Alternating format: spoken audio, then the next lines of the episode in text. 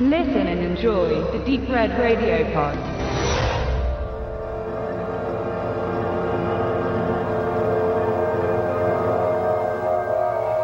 Somewhere between science and superstition, there is another world. The world of darkness.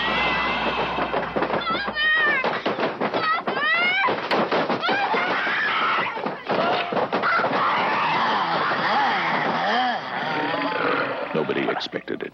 All right, well, let's see what the... Nobody believed it.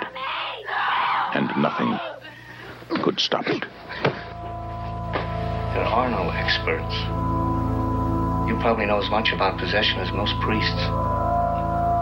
Look, your daughter doesn't say she's a demon. She says she's the devil himself. I'm telling you that that thing upstairs isn't my daughter.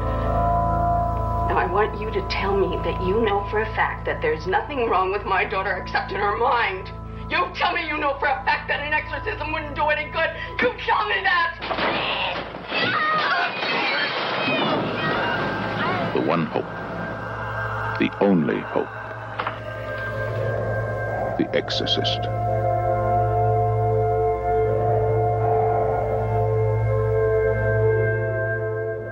Vom Teufel besessen. Grässliche Dämonen haben von der zwölfjährigen Regan Besitz ergriffen. Zwei Jesuitenpater versuchen, das verunstaltete Mädchen durch eine Teufelsaustreibung zu retten. William Friedkins perfekt inszenierter Psychothriller löste bei seiner Erstaufführung weltweit Skandale aus. Reihenweise verließen schockierte Zuschauer die Kinos. Presse und Publikum waren fasziniert und entsetzt über den mit drei Oscars ausgezeichneten Film. Heute gehört Der Exorzist zu den Kultfilmen seines Genres. Ich habe jetzt so eine kleine Tradition äh, von einem Gastpodcast aufgegriffen, äh, die Inhaltsangabe in Kurzform durchzulesen. Benedikt und meine Wenigkeit, der Stefan, besprechen Der Exorzist von William Friedkin. Und es soll der Auftakt einer Exorzist-Reihe sein. Würde auf jeden Fall die ersten drei Teile und wahrscheinlich noch Paul Schraders vierten Teil besprechen möchten. Und Benedikt guckt auch gerade schon, weil hier auf der Rückseite wurde gerade von drei Oscars gesprochen und das ist falsch. Er hat zwei gewonnen, wie wir recherchiert haben, nämlich für das beste Drehbuch, für Blatty selbst, der seinen Roman hier als Drehbuch verfasst hat. Und dann nochmal für den besten Ton. Und ich weiß nicht, er war ja noch nominiert für einige andere Sachen. Beste Nebendarstellerin, ne, Linda Blair, beste Hauptdarstellerin und äh, auch bestes Szenenbild, Kamera, Regie, bester Schnitt und auch bester Film. Aber ich weiß nicht, welchen Oscar sie sich noch dazu gewünscht haben. Vielleicht fangen wir mit der Stimmung und der Atmosphäre des Films selbst an und kommen beiläufig und streuen ähm, Produktionsinfos ein, Erfolgsdaten. Äh, Gibt es ja einiges zu erzählen über den Film. Ich habe den Film heute zum dritten oder vierten Mal gesehen, ich wusste es nicht mehr. Ich konnte mich an drei, vier Details nicht mehr erinnern, aber mir war der Film natürlich schon noch sehr präsent. Ähm, ich halte ihn jetzt bei der wiederholten Sichtung nach wie vor für einen der technisch ausgefeiltesten und atmosphärisch ähm, sichersten Horrorfilme äh, der Zeit. Und äh, die Zeit ist 73. Äh, da wurde ja tolles Kino gemacht in den 70ern. Ich mag das ja immer. New Hollywood. Ähm, kann man ja schon vorgreifen, das war ja so ziemlich der erfolgreichste Film des, des Jahrzehnts, aber das dazu am Schluss mehr. Ähm, ich finde einfach auch die Bildgestaltung bei dem Film toll, diese düsteren Bilder. Aber steigen wir erstmal ein, vielleicht kurz an dem Anfang. Da macht äh, Friedkin ja was außerhalb von den USA. Es ist so, dass sich der Roman Der Exorzist von William Peter Blatty, der 71 erschien, also zwei Jahre bevor der Film ins Kino kam, äh, und auch auf großes Bohai stieß, also auf großes Interesse auch, ähm, eins zu eins umgesetzt ist. Also das ist wirklich, äh, wenn man mal nicht meckern möchte und wenn es darum geht, dass ein Film umgesetzt wird vom Roman zum Film, wobei man ja immer da streiten darf. Es ist immer auch die Variante, die Interpretation des Regisseurs beispielsweise oder auch des Drehbuchautors, der einen Roman umarbeitet. Aber hier hat eben der Autor des Buches das Drehbuch selbst verfasst und er ist sich tatsächlich treu geblieben. Im Dialog und Wort in der Tat ist es erschreckend, wie, wie identisch das Buch ist zum Film. Und umgekehrt, oh, nur dass eine, ein, ein Handlungsstrang, ein kurzer ausgelassen wurde, der aber nicht weiter auffällt. Ansonsten ist es sehr auffällig. Und ähm, das hat mich auch sehr beeindruckt, weil ich ja natürlich zuerst den Film sah und dann das Buch las, so wie es heutzutage vermutlich meiner Generation sowieso gehen würde. Ich glaube, heute würde niemand, also selten jemand vor dem Film das Buch lesen. Ja, ich kenne das Buch nicht, aber ja. Ja. Äh, und natürlich äh, steigen wir ein im Irak, äh, wo ein gewisser Vater Marin, ein Priester, auch als Archäologe tätig ist. Und er ist somit auch eine naja, eine nicht so sehr anerkannte Person im katholischen Kreis, weil man ihn so auch als, als Archäologe erbuddelt im Dreck und guckt nach, nach unheiligen Sachen eigentlich. Das ist nicht gern gesehen, aber er wird halt respektiert. Äh, und er ist eben dort und begegnet einer finsteren Kraft, kann man sagen. Man weiß als Zuschauer ja auch noch nicht so richtig, er selbst vermutlich auch noch nicht, was da auf ihn zutrifft, aber er wird auf ein, ein Bildnis treffen, eine Figur, die schon äh, auch von Fritkin in Stimmung umgesetzt wird, gleich am Anfang. Und das finde ich auch ganz wichtig, auch mal zu dem Einstieg für äh, Father Merrim, wo ich zu dir bei der Sichtung jetzt gesagt habe, wiederholt war ich überrascht, wie spät er eigentlich später im Film erst kommt. Also da vergehen über anderthalb Stunden und dann kommt er zum finalen Exorzismus oder überhaupt zum er Exorzismus. Er ist ja eigentlich die Einleitung und das Ende, das Alpha und das Omega. Ja. Genau, also der, der letzte Akt. Und äh, diese Prologsequenz ist ja unglaublich stilprägend für ihn als Figur. Zur Einführung ist sie wichtig, dass man ihn von, von Anfang an greifen kann oder, oder noch nicht so ganz greifen kann oder kennenlernen darf und wie er da mit Bild- und Soundästhetik arbeitet im Irak. Also wie du gesagt hast, das ist also eine, eine mystische, fast schon verklärte Stimmung.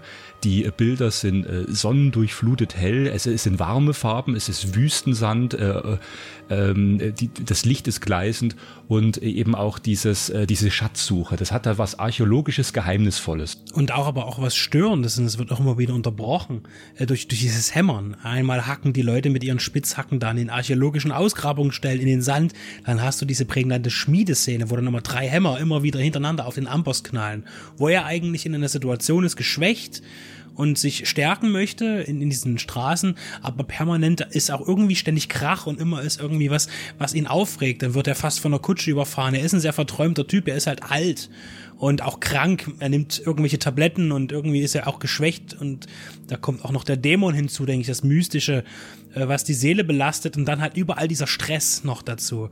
Und ähm, er beschließt dann eben auch in, in seine Heimat, in die USA zurückzukehren. Dieser Dämon, äh, mich erinnert er immer, ich weiß nicht, ob das zusammenhängt, aber an diesen Pazuzu, der auch äh, am Ende von Sorcerer von Friedkin eingeblendet wird. Der sind ja da auch im Dschungel, im Urwald und das ist ja auch so mal so eine ursprüngliche Welt, wo die sind und dieser Einstieg im Irak äh, ist auch so, so ursprünglich, also der, der Mensch in diesem, in diesem Umfeld, das wirkt so, so, ja, ich, ich finde kein anderes Wort, irgendwie so, so, so besonders, ne? exotisch auch. Die, die Figur des Pazuzu Susu, der ja hier gezeigt wird, auch als, als diese, diese, diese, diese Statue äh, und das Gesicht, das taucht ja auch hin und wieder immer wieder mal in der filmischen Kultur auf. Später wird das Gesicht, diese, diese Form immer wieder äh, zitiert, ja, in, ob es nun Unterhaltungsfilme sind oder auch eben ernstere Sachen. Also der, der Exorzist hat definitiv in, in, in jeglicher Form äh, auf, auf tatsächlich auf die folgenden Filme Eindruck gemacht und auch Filmemacher beeinflusst, da bin ich mir ziemlich sicher.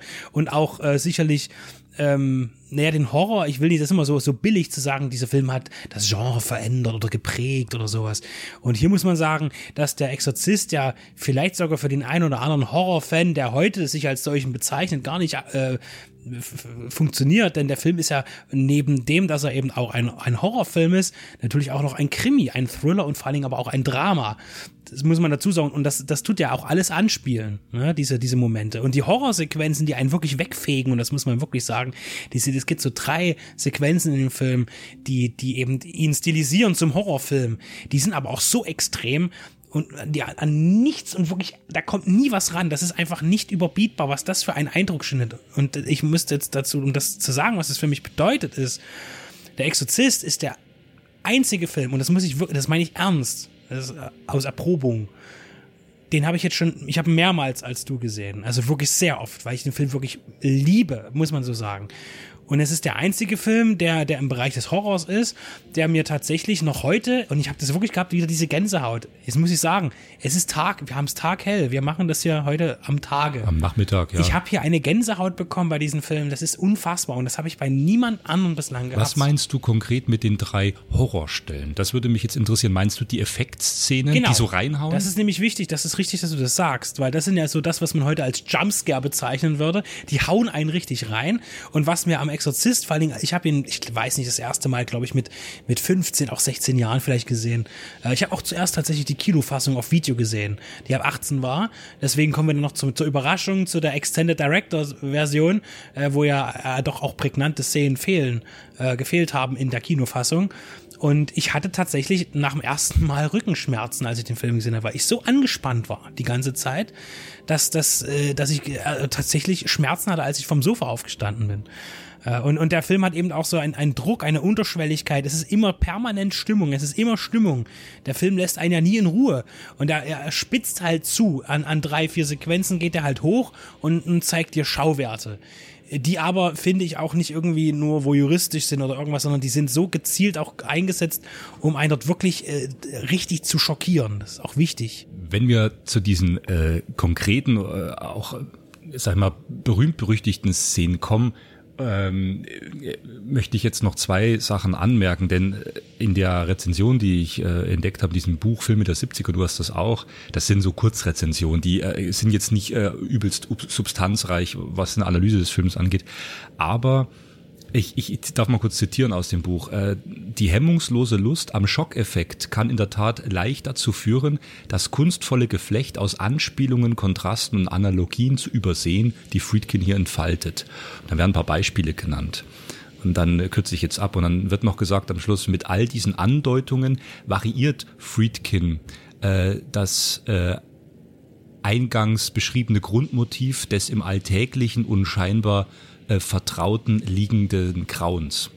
Und so ist es schließlich nicht der Kampf gegen den Dämon, äh, des Vater Karras am Ende durch sein Opfer gewinnt, sondern vielmehr der Kampf gegen sich selbst. Also das ist jetzt eine bisschen philosophische Andeutung. Ich will damit nur sagen, in dem Film, äh, ich gucke mir ja Filme selten mehrfach an, jetzt nur um der Effekte willen und das hat der Film ja nicht nur. Der Film hat es aber eben auch. Und äh, der Film ist von 73. Ich muss dir vorstellen, der wird bald 50 Jahre. Äh, das ist ein alter Film mittlerweile, kann man sagen. Aber der Film ist in seiner Gestaltung so universell, so gut gemacht. Er findet Bilder, er, er erzählt so eine universal packende Geschichte. Ja, äh, Glaube, Blasphemie wird hier eingestreut, ähm, äh, Verlustängste und so weiter. Wie du sagst, ja auch ein Drama. Auch den Verlust von Glauben, denn, Pater Karras, der ja auch eine wichtige Persönlichkeit in dem Film ist, äh, sogar vielleicht sogar mehr als Pater Maron, ist ja einer, der eigentlich an seinem Glauben scheitert und eigentlich auch da aussteigen will, aber noch gehalten wird, weil er als Psychologe auch wichtig ist. Das ist nämlich auch so ein geteilter Geist wie Pater Maron, denn der ist einerseits auch Psychologe, äh, äh, Archäologe und äh, Pater äh, Karras ist eben Priester und äh, Psychologe. Und auch die Mutter, die, das ist mir aufgefallen, im Laufe der Handlung immer mehr ihre Fassung verliert. Logischerweise, ihre Tochter ist besessen von einem Dämon. Es lässt sich nicht mehr abstreiten. Es ist sichtbar, der Teufel wohnt in ihr. Und äh, dass sie von einem, wo ich gesagt habe, oh, das ist aber auch schon leicht blasphemisch, so mit dem Augenzwinkern, wenn sie sagt Jesus Christ auf Englisch, also so eine mit blasphemischer Ausbruch, würde man sagen. Und dann wird es konkreter, dann sagt sie schlimmere Dinge, also wie sie auch die Fassung verliert. Diese Entwicklung der Figuren und Ellen Burstyn, die hier spielt, das ist äh, also so, wie sagen, glaubwürdig, aber doch, man kann das nachvollziehen. Die Figuren besitzen Tiefe. So, und jetzt kommen wir dazu, dass er diese Stimmung, diese Intensität, die er aufbaut, den ganzen Film, mit diesen krassen Schockeffekten koppelt. Und ich finde ja nach wie vor der krasseste Schockeffekt, äh, ich werde das jetzt nicht wörtlich zitieren, aber es ist die Szene, wo sich dieses kleine Kruz Kruzifix in die Geschlechtsteile rammt, dieses 13-jährige Mädchen, das war die Stuntfrau, es, es blutet und sie, sie gibt äh, schlimmste Flüche von sich. Diese Kombination ist heute nach wie vor so schockierend, dass du sagst, da kannst du so viele Source-Blätter-Szenen sehen, die, sag ich mal, rein auf Schockvisualität, egal was, das äh, ist, das baut auf und haut dich weg und du wir haben vorhin noch die, die Reaktion auf YouTube geguckt, damals wahrscheinlich auch im Kino. Die Leute sind ja wirklich gestört teilweise aus dem Film rausgegangen. Also manche. Ne? Das ist was Besonderes, was der Film auch geschaffen hat irgendwo. Auch auf Film, Filmwirkungssicht. Ja. zu der charakterlichen Ausarbeitung und Tiefe möchte ich auch sagen, das hat der Film genauso auch wie das Buch und da sieht man auch sehr, wie, wie eben, was, das, dass es eben auch vor allen Dingen ein Blatty-Film ist. Äh, dass dass er wirklich auch hier äh, sehr dokumentarisch vorgeht. Ja, es ist alles sehr langsam, ähm, man, man ist sich nicht so sicher, es wird erstmal gezweifelt, was ist das? Es kann ja gar kein Dämon sein, so was passiert ja gar nicht mehr heutzutage oder überhaupt nicht. Also da sind selbst die Priester, sind da Agnostiker eigentlich äh, bei dem Thema äh, Dämonen und äh, äh, wollen da gar nicht so zugeben, dass das so äh, Exorzismen gibt und das ist, äh, da sind dann sogar noch die, die, die gebildeten, äh, die, die, die Studierten, die Wissenschaftler, die sagen, naja, fragen Sie doch mal einen Priester, vielleicht macht der mal einen Exorzismus. Und es dauert ja auch sehr lange, um Pater Karras tatsächlich davon zu überzeugen. Ähm, und, und selbst nachdem er das, das zerfleischte Mädchen da sieht, die in, in wüsten Flüchen und fremden Zungen spricht, immer noch zweifelt und immer noch nach dem, nach dem äh, nach dem Beweis sucht, ob das wirklich tatsächlich ein Dämon ist oder ob es einfach nur. Äh, es geht immer ganz viel im Buch um Autosuggestion im Buch. Äh, es könnte ja, sie hat das mal irgendwo gehört und gibt es jetzt unterbewusst wieder oder unterbewusst gehört und gibt es jetzt wieder und ist aber einfach nur psychisch krank. Da ist wiederum, es gibt ja auch die deutsche Variante von der Exorzismus äh, Requiem, der Film, der das deutsche Thema behandelt, äh, der ja auch auf einem wahren, auf einer wahren Begebenheit beruht. Genauso ist es übrigens auch bei der Exorzist. Also Blatty hat sich inspirieren lassen von einem Zeitungsartikel, von einer Geschichte, die in den späten 40ern, frühen 50ern passiert ist in den USA, wo es auch einen Exorzismus gab. Also er hat sich auch inspiriert inspirieren lassen. Und hat auch viel einfließen lassen, auch biografisch, denn der Film handelt ja, oder auch das Buch in, in Washington DC, dort im Stadtteil Georgetown und auch einem Jesuiten-College und so weiter. Und das hat er alles auch mitgemacht. Das heißt, er war auch vor Ort. Das heißt, es ist sehr glaubwürdig alles aus seiner Feder und letztlich auch aus seiner Drehbuchfeder. Denn er selbst war eben an einer Jesuitenschule. Und äh, Pater Karras ist Jesuit. Also das ist alles, er kannte sich auch gut aus. Ich habe dir vorher gesagt, dass er im Buch auch äh, Adressen beschreibt und wie die Straßen verlaufen und genau eine geografische äh, Vorstellung hat, äh, wie Washington ist, weil er es halt kennt und wie das auch gut in Film übersetzt wird mit dieser Treppe und dem Haus und dass das alles passt und so. Und, und er ist ein Insider. Er ist ein Insider in dieser Welt und schreibt einen ja doch fantastischen Roman, der aber sich irgendwie doch nie wie Fantasy anfühlt, sondern immer sehr, sehr dokumentarisch ist und sehr authentisch, realistisch. Von den Drehorten zu sprechen, diese Treppe, äh, das ist ja ein, ein essentielles äh, Symbol, ein Motiv in dem Film. Die Treppe ist weltberühmt. Äh, die Leute pilgern dorthin und ich äh, möchte noch sagen, für jene, die jetzt mit der Treppe nichts anfangen können, ist es wichtig zu wissen, dass eben diese Treppe äh, daher wichtig ist, weil dort am Anfang jemand hinunterstürzt und stirbt. Er bricht sich das Genick. Und ein Polizist will aufklären, woher der Mord kommt. Äh, also Mord, man weiß es nicht, es könnte auch ein Suizid sein, aber die Polizei muss es aufklären. Und so kommt eben, jetzt kommen wir noch zu der Person Lieutenant Kinderman, ein Polizist dazu, und erforscht, warum, nämlich genau der Mann ist aus Reagans Zimmer gestürzt, aus dem Fenster. Und wer ist es gewesen? Ist sie es gewesen, das 13-jährige Mädchen, oder ein ein, ein unbekannter Besucher, ein Einbrecher.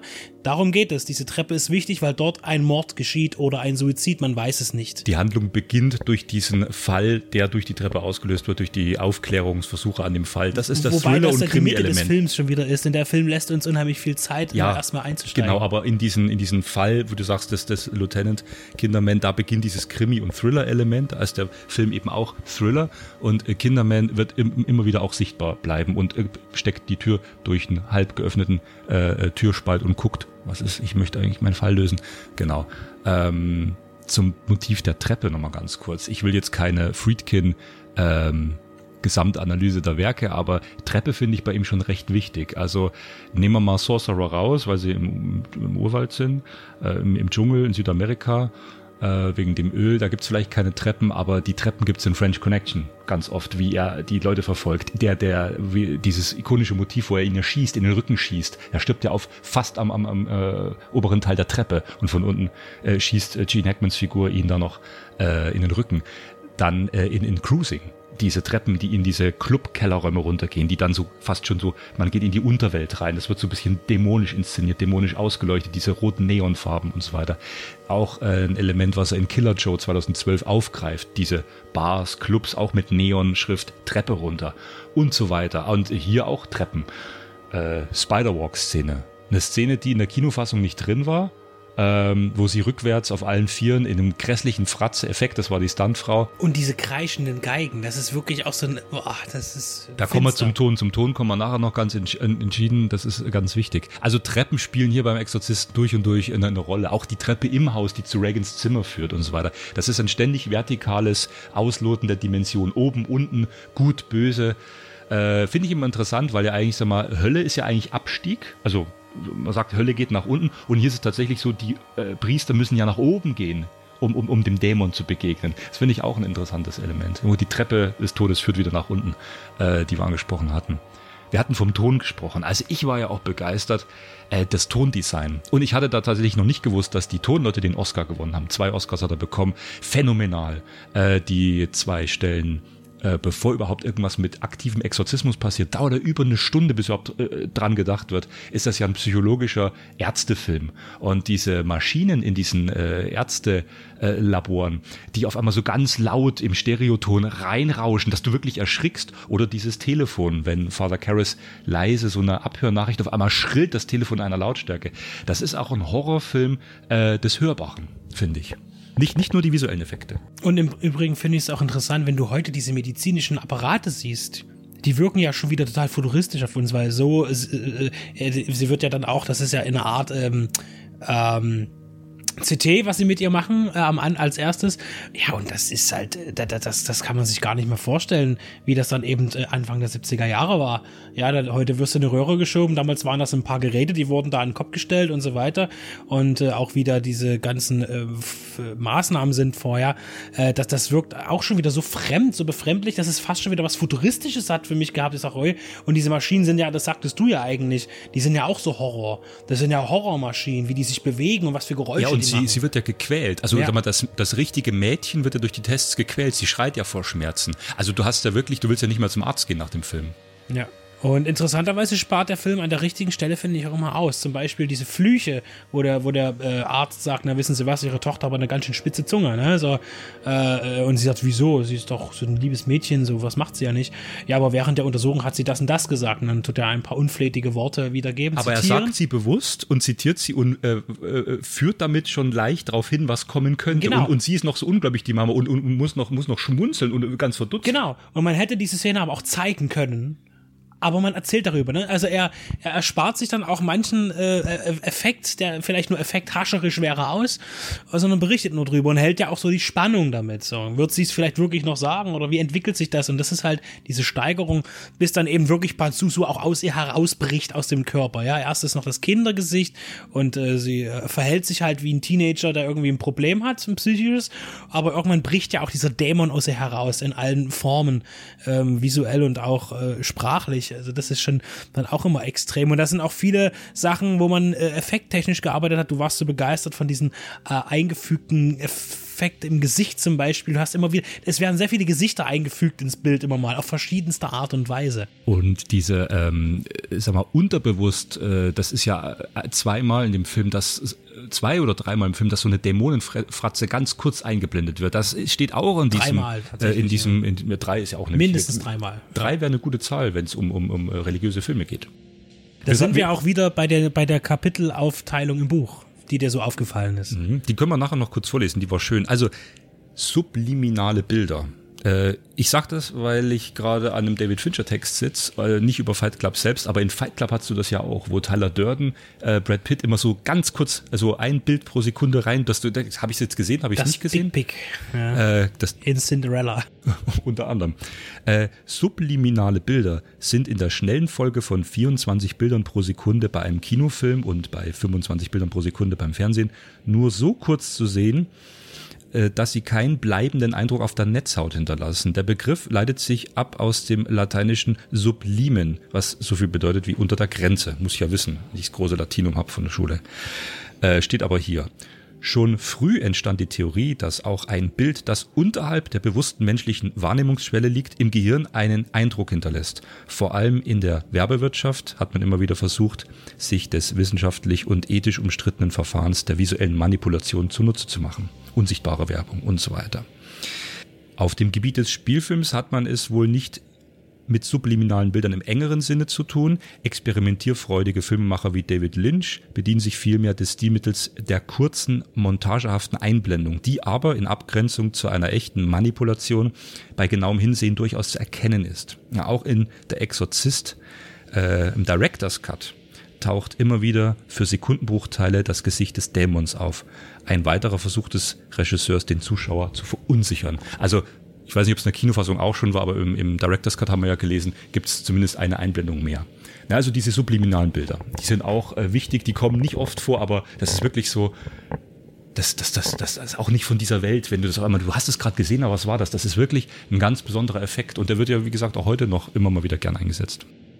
Ich finde, wir haben noch nicht äh, genug über Max von Südow gesprochen, denn äh, ich fand das ganz interessant. Wir hatten ja auch ein Vorgespräch gehabt und da hast du auch gesagt, so man, man fängt ja auch irgendwann mal an, Filme zu gucken. Man weiß halt noch nicht so viel darüber. Wir wissen auch jetzt nicht viel darüber, aber wir wissen mehr als noch vor 20 Jahren darüber. Und äh, du hast dann auch mal gesagt, äh, du dachtest auch, Max von Sydow war halt ein alter Mann damals, ne? So. Ganz klar. Also ich habe den Exorzisten gesehen vor, weiß nicht, 15, 16 Jahren. Ich hatte da äh, Jungfrauenquelle von Ingmar Bergmann und ähm, äh, hier den, den Schachspieler-Tod-Film, wie heißt er? Das siebte äh, Siegel. siebte Siegel noch nicht gesehen. Also das war tatsächlich mein erster bewusster Max von Sydow-Film. Kurz danach habe ich Minority Report gesehen äh, und wusste, da äh, liegen ein paar Jahre dazwischen, ne, so 30. Da habe ich mir gedacht, der ist aber gut gealtert. Und dann habe ich mir wirklich gedacht, was, das ist wirklich Make-up? Das haben die aber echt gut hingekriegt. Jetzt beim vierten Mal und genau hinsehen und mit dem Bewusstsein, das ist Make-up, äh, hat man das auch gesehen. Aber ich muss sagen, das ist ein verdammt gutes Make-up. Also äh, sie haben ihn, finde ich, so hingekriegt, wie man ihn auch später auf Bildern des Alterns äh, wahrgenommen hat, so, so im, im flüchtigen Vorbeiblättern. Er, er sah wirklich tolles Make-up. Und äh, deswegen äh, war ich dann immer überrascht, als ich dann in, in jüngerer Vergangenheit ähm, äh, Pressefotos gesehen habe, wo Max von Südow zur Premiere vom Exorzisten oder irgendwo dabei war. Die haben mir gedacht, wie jung ist der denn eigentlich? War total begeistert. Also das ist auch Filmkunst, finde ich. Ja. Und die ganze Anfangssequenz im Irak dauert ja einige Minuten und da spielt er ja und führt er ja diese alte, zitternde, schwache Figur ein, wie er das alles spielt ganz große Kunst. Und da auch nochmal aufgefallen, auch die, die Augen. Und die Augen sehen auch total alt aus von ihm. Also das ist, als wäre er doppelt so alt, wie als er damals war. Entweder ist es einfach nur Glück gewesen oder ist es wirklich so, dass er sich so äh, bemüht hat, als Schauspieler auch einen Blick aufzulegen. Man sagt immer, Augen können nicht lügen, ne? Äh, auch beim Alter nicht. Das ist schon ziemlich genial, muss man sagen. Wenn man sieht, was später noch für Alterungseffekte kam oder heute, wo man ja das fast nur noch digital macht, da ist das die, die ganz große Kunst der Authentizität, kann man ja sagen, in dem Fall. Das von 71, äh, zwar 73. Äh, ja, Max von Südow, interessant auch, wie gesagt, knapp zehn Jahre vorher spielte er Jesus, auch eine tolle religiöse Rolle. Hier sozusagen die, äh, die ja, das, das, das, der Schritt zurück oder nach vorne, man weiß nicht. Der Film ist ja nach wie vor auf einer äh, sogenannten äh, Verbotsliste der katholischen Kirche. Er wird also nicht anerkannt. Äh, das Leben des Brian war da ja auch mal drauf, äh, zum Beispiel. Ähm, und da habe ich mir auch immer gedacht, früher auch als ich den Film jetzt noch mh, mm, bestimmte Sachen noch nicht so richtig für mich begriffen habe, äh, habe ich auch gesagt, das verstehe ich gar nicht. Also die, die katholische Kirche gewinnt doch in diesem Film eigentlich, weil da kommen die beiden Typen, die, die Priester da und, und äh, kämpfen auf ihre Weise gegen den Dämon und am Ende ist das Mädchen befreit. Aber es ist ja ein Trugschluss, denn die katholische Kirche verliert in dem Film, denn das Ritual ist nicht erfolgreich. Das Ritual des Exorzismus ist nicht erfolgreich. Denn ähm, sie können tun, was sie wollen. Pater Karras wird am Ende, nachdem er äh, Pater Marin tot auffindet, neben Reagan, die diabolisch lacht dabei und einen ganz suffisanten Blick aufsetzt, auch wieder so eine ganz gruselige Szene, äh, rastet er ja total aus und verprügelt das Mädchen und sagt den Dämon, geh in mich über. Und das ist das Einzige, was hilft. Und der Dämon springt in ihn über und Karis, man hat diese, das, das geht ja nur ein paar Sekunden und da ist auch schon wieder wichtig, Make-up und Schnitt, also auch Gesichter in, in Gesichter reinschneiden, weil man sieht dann, wie der, wie der Dämon in Pater Karras übergeht. Das Mädchen ist befreit für den Moment, es, es ist weg, der Dämon ist in Pater Karras und man sieht, wie ein paar Mal sich sein Gesicht verändert. Immer wieder. Er kämpft also auch mit sich selbst und das geht gefühlt eine Sekunde nur, die aber nur ganz kurz eine Minute dauert irgendwie gefühlt so. Und dann entscheidet er sich in dem Moment, wo der Dämon gerade nicht an der Macht ist, in diesen paar Sekunden zu springen aus dem Fenster heraus. Genau das gleiche, wo auch Dennings, die Person, die halt am Anfang deren Mord eigentlich untersucht wird, äh, auch herausgesprungen ist, um auf der Treppe letztlich zu sterben. Eine sehr drastische Szene, aber er opfert sich als Mensch. Ja. Und wenn ich jetzt noch sage, wer sich mal als Mensch geopfert hat, dann werde ich der Richtig. Blasphemie beschuldigt. Es hat schon religiöse Tiefe, aber wie du sagst, der Exorzismus als Ritual ähm, kann, kann leider nicht obsiegen. Ähm, Father Marin liegt einfach tot auf dem Bett, ähm, wird gar nicht gezeigt, wie er stirbt. Er kommt rein, sieht ihn da, er liegt da leblos. Das war's. Und äh, was interessant ist, du hast dir ein schönes Buch. 71 geschrieben. Ich war jetzt auch so begeistert. Ich lese jetzt nicht die Inhaltsangabe vor, keine Sorge. Die Kapitel lese ich auch nicht vor, das kann jeder recherchieren. Äh, es sind aber drei äh, biblisch anmutende Kapitel, was hier vorne drauf steht. Denn die ähm, Veröffentlichung, die du hast, ist bestimmt aus den 80ern nochmal gesagt. Und da ist der äh, Begriff des Exorzismus beschrieben. Und das ist interessant, was am Schluss noch dabei steht. Also Exorzismus, griechisch Beschwörung, Bannung böser Gewalten durch heilige Worte oder Handlungen, sowohl an Personen wie an Sachen, Häusern und so weiter, seit dem dritten Jahrhundert bei der christlichen Taufe angewendet. Die katholische Kirche hat den Taufexorzismus noch. Die Weihe des Exorzisten entfiel 72. Ein Jahr bevor der Film erschien, ein Jahr nachdem das Buch veröffentlicht wurde. Großer Exorzismus an Besessenen darf aber nur mit bischöflichen Erlaubnis geübt werden. Also das ist ja auch ein, ein Okkult, wenn man so will. Das ist ja, äh, wie, wie soll ich das jetzt sagen, äh, die schwarze Magie der katholischen Kirche. Äh, Man, Man- man, man, akzeptiert ja mit dem Akt des Exorzismus ähm, die Tatsache, dass das Böse existiert. Muss man ja auch. ne? Das Gute, wenn Gott existiert, muss ja auch folgermaßen der Teufel existieren. Ja, an Äh, besessenen per per Personen, aber gleichzeitig wird ja gesagt, äh, dass das Böse im Menschen äh, nicht obsiegen kann, wenn, die, wenn der Glaube da ist. Ja. Deswegen, äh, es, es ist ein zweischneidiges Schwert. Es ist ja auch so, dass die, die Kirche darüber nicht so gerne redet. Da gibt, da, dazu gibt es halt nichts. Und es gibt halt auch viel, einige Filme, die sich damit sehr, sehr natürlich äh, we- wenig wissenschaftlich auseinandersetzen. Da finde ich natürlich, der Exorzist ist noch mit das beste Beispiel, was man auch am Buch lesen kann, äh, weil er das Thema ja auch nicht als, als ja, lächerlich aufgreift, sondern wirklich und, und auch nicht als reißerisch, überhaupt nicht, sondern tatsächlich sich damit sachlich beschäftigen möchte, wenn man das vielleicht auch erstmal nicht glauben mag. Äh, Und es ist so, dass aber tatsächlich auch noch heutzutage, vor allen Dingen in sehr religiös geprägten Regionen, vor allen Dingen auch in Südamerika und in Italien, aber auch an anderen Orten der Welt, noch regelmäßig Exorzismen durchgeführt werden, auch durch katholische, äh, ja, Gläubige, auch äh, Priester. Äh, Das sind aber meistens Reinigungen von Ge äh, Gebäuden, von, von Wohnungen, von Häusern, auch von Tieren. Ja, Äh, es kommt aber sicherlich auch immer noch vor, dass auch Menschen den Rat suchen. Und das ist ein sehr extremes, äh, naja, Gegenüber. Das stimmt schon. Und da empfehle ich auch nochmal den deutschen Film Requiem zu sehen, der sich auch nochmal mit dem Thema sehr wissenschaftlich befasst und äh, versucht, dort ähm, ja eine Wahrheit zu finden. Kommen wir vielleicht gegen Ende nochmal zu den, zu der Wirkung des Films, was er damals ausgelöst hat. Äh, bleiben wir mal Film ähm, populär. Es war der erfolgreichste Film. Du hast gesagt 240, 330 Millionen nur in den USA und weltweit über 400 Millionen bei Ko- Produktionskosten von 11 Millionen Dollar. Das war natürlich ein Wahnsinnserfolg. Also der Film war auch über die Jahre noch er, er, erfolgreicher als der Pate. Äh, ich glaube, er wurde dann erst von ich weiß nicht, ob es der Weiße Hai oder erst Star Wars war. Also er war, er war, Friedkin war auch im, im Zeitalter des New Hollywood, dann dieses, äh, ging das los mit diesem Blockbuster New Hollywood, dass die Autoren Blatty, der ja hier auch produziert hat und der das Sagerecht hatte, was hier, was hier gemacht wird, und Friedkin, der das Danken angenommen hat und auch auf allen äh, ich sage immer hier auf deiner Schallplatte, auf allen Plakaten, auf der VHS unter dem Titel Oben steht natürlich drüber William Peter Blatties, das muss immer genannt werden und unten steht automatisch Regie William Friedkin. Das haben wir auch in diesem äh, äh, Reaktionsvideo von uns auf YouTube gesehen, wo die Leute damals im Kino waren. Da war auch Friedkin mit seinem Namen noch klein Regie Friedkin am Kino oben unter dem Titel. Das war, das war ein Riesenerfolg des, äh, des Regisseurs zusammen mit dem Produzenten und Autor so, so einen Erfolg zu fahren. Ähm, das ist einmalig, äh, vielleicht erstmal in der Zeit gewesen. Und wir haben auch immer wieder interessant bei diesen äh, zeitgeschichtlichen Dokumenten äh, einfach mal ein Sold-Out-Schild an einem Kino. Habe ich noch nie gesehen, ausverkauft. Ja, vor allem äh, Äh, ein, ein Uhr nachmittags. eher selten, ja. ja. Ja, da war Sold Out. Also die Leute haben sich ja angestellt und haben wahrscheinlich schon für die übernächste Vorstellung sich Die damals wurden auch von der Polizei eingereiht. So, so mag Ja. das auch sein. Eben bei bestimmten Filmen war eben der Andrang so groß.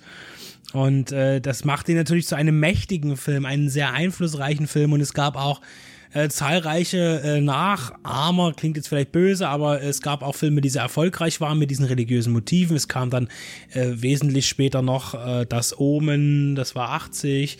Äh, der, der ja Omen war 76, aber Ach, war, ja, siehst du, ich aber das waren gesagt. Filme, die sich daran orientiert haben. Ja, und dann auch später diese ganzen äh, blöden Satiren wie, weiß ich nicht, äh, Scary Movie Teil 4, ja, 5, wo dann auch. Rede, äh, ja, ich rede aber tatsächlich von den Filmen, die man jetzt auch noch ernst nehmen darf. Ja, äh, zum Beispiel auch Audrey Rose äh, mit Anthony Hopkins, ein Film, der ein ähnliches Thema bedient, äh, von Robert Wise zum Beispiel. Äh, ja, also das war schon, der, der hat schon Stimmung gemacht und an dem Erfolg wollten natürlich viele auch teilhaben. Und da haben sich sicherlich auch Warner hat sich da gut was dran verdient. Und das ist ja auch, ich finde es gut, ich finde es toll, dass ein solcher Film äh, so einen Erfolg hat. Heute äh, ist es dann wieder jetzt ein andere, anderer Geschmack, wenn jetzt äh, auf einmal äh, Genrefilme hofiert werden bei den großen Filmfestivals. Äh, das hat aber einen anderen Geschmack, finde ich irgendwie, weil das war einfach, der Film ist gekommen. Die Leute haben, es war ein, ein absoluter, ja, Skandal zu der Zeit. Ich kann das auch nachvollziehen, wenn man sich den anguckt. Das ist schon, weil da kann jetzt wirklich niemand kommen und sagen, oh ja, ich bin hart gesotten, ich habe ja alle, alle harten Filme der Welt gesehen, das berührt mich überhaupt nicht. Das ist dann aber Quatsch. Der Film ist wirklich, der geht tief rein und der berührt äh, auch an ganz, ganz finsteren Stellen, finde ich. Und, und äh, ich habe den jetzt wirklich schon so oft gesehen und ich habe das schon am Anfang gesagt. Dieses Gefühl ist immer noch da, dass der Film löst immer noch eine Angst in mir aus, die ich aber genieße. Und ich bekomme hier alles. Ich bekomme hier einerseits diesen, den, den, den durchaus den Kick, aber wohl dosierten habe, aber einen basistechnisch, einen richtig gut gemachten Film, bei dem jedes Bild, jede Einstellung, jeder Schwenk so genau einstudiert ist und, und bedacht ist irgendwie, dass, das einfach, das ist wirklich ein Kunstwerk. Es ist ein Film, der ein Kunstwerk ist und ähm, steht dafür ganz weit oben bei mir in meiner Liste und gehört zu den Filmen, die ich absolut am meisten bislang gesehen habe, aus gutem Grund. Und die Musik, ich muss noch mal sagen, die Musik und die Tongestaltung gehören bei dem Film so dazu, äh, dieses äh, Gefühl des, des Unwohlseins also mit auszulösen. Ich war so gebannt, äh, diesen Film jetzt noch mal auch neu ge gehört zu haben. Äh, ganz großartig. Es ist ein populärkulturell entscheidender Film. Ähm, wir haben das jetzt auch ein bisschen ausgeführt, das ist vielleicht dem einen oder anderen heute gar nicht mehr so bewusst, dass er damals wirklich so erfolgreich war, auch finanziell, was ja auch, wie du sagst, ein mächtiger Film, also äh, filmpolitisch ein mächtiger Film war. Der lief rauf und runter neben Kino. Ähm, der hat damals immer äh, die, Sehgewohnheiten und die Erfahrungen geprägt des Publikums. Und es wird heute noch über den Film gesprochen. Und ich möchte noch mal sagen, die 70er. Die 70er Jahre waren ein, ein Jahrzehnt auch in dem New Hollywood-Schema äh, da konnte man Sachen machen. Da wurden mutige, progressive Filme gemacht. Du könntest so einen Film heute nicht mehr machen. Der Film würde heute zensiert werden oder schon vor zehn Jahren. Warum? Weil er einfach diese zwei, drei krassen Stellen hat, grafisch ja, aber eben auch in Verbindung mit der Drastik und dem Gesprochenen, äh, was man ja äh, ideologisch zuordnen kann als, als Werte. Es ist ja ein, ein Film über das Böse und das, das, das haut so rein, dass, glaube ich, Produzenten heute sagen würden, also für ein R-Rating, äh, mindestens für ein R-Rating müsste man das und das kürzen. Und ich glaube, dass der Exorzisten eben noch, das weiß ich nicht genau, muss ich nochmal recherchieren, drei, vier Jahre vor dem ersten Zensurmaßnahmen äh, äh, noch rechtzeitig rauskam. Ich glaube, spätestens Ende der 70er als einmal äh, Splatter Filme, als George Romeros Zombie rauskam, als diese Blätterwelle losging, da wurde ja dann zensiert, Ende der 70er, Anfang der 80er. Das war hier noch ein ungezügeltes Kino. Das, das muss man auch einfach mal honorieren. So, äh, solche Filme gibt's nicht mehr. Das muss man sich auch ins Bewusstsein rufen. Und das hatten wir auch noch im Vorgespräch. Natürlich gab es schon brutale Filme, auch, auch visuell brutale Filme. Äh, zum Beispiel Herschel Gordon Lewis, der ja schon ziemlich viel rumgematscht hat, aber da auch immer in einem, in einem äh, Kontext, der halt nie wirklich ernst zu nehmen war. Und jetzt haben wir aber hier so so einen bitter ernsten, dramatischen Film mit ein kleines Mädchen, der eben auch so eine Elemente einsetzt. Und das macht den Film auch so hart. Ja, ähm, wir werden uns demnächst auch noch mit anderen Teilen, wie schon gesagt, beschäftigen. Äh, bei Der Exorzist 73 sind zwei große Männer aufeinander getroffen. Äh, Fritkin und Blatty. Das passt einfach wie nichts wir werden noch äh, zum zweiten und auf dritten, der dritte ganz wichtig, weil er die, eigentlich die direkte Fortsetzung ist zum ersten zu der Entstehung, warum das jetzt so ist, da erzählen wir dann in der Review zum zweiten Film etwas, äh, wie es dazu kam, dass Blatty eben dann sich auch vom zweiten Film distanziert hat und äh, wie es zum dritten kam. Das ist nämlich auch eine spannende Geschichte. Und äh, natürlich vom Erfolg ja, geschwängert, äh, ein, ein, schnell einen zweiten Film nachzuschieben. Das machen wir dann bald und äh, sind. Ich bin froh, dass du jetzt hier mit mir diesen Film nochmal gesehen hast. Für, für, mich wirklich unglaublich bei, bei 30 Grad und Helligkeit, aber man muss ja immer Termine finden. Ich habe den Film noch nie in so einer Atmosphäre gesehen, auch immer ein Erlebnis. Jetzt, Hat aber jetzt trotzdem wird's aber gewirkt. schon langsam dunkel draußen, Ja, muss es wird langsam sagen. die Dunkelheit bricht Ja, wir haben jetzt schon halb neun. Und ähm, ich bedanke mich dafür und ich freue mich auch auf unsere nächste Sichtung, der Exorzist, der Ketzer. Ja, The Heretic. In diesem Sinne, fühlt euch gesegnet. Amen.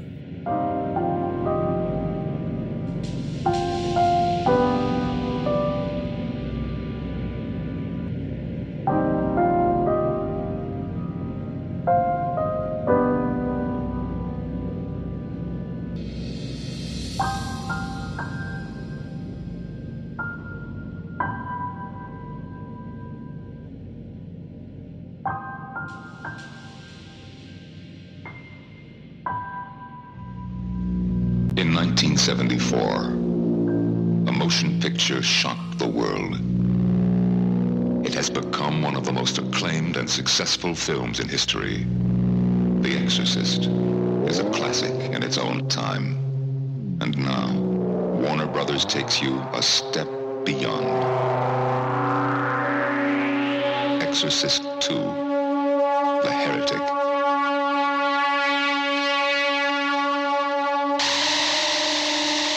starring Linda Blair, Richard Burton, Louise Fletcher, Max von Sydow, James Earl Jones. Their minds locked together with the most terrifying vision of all.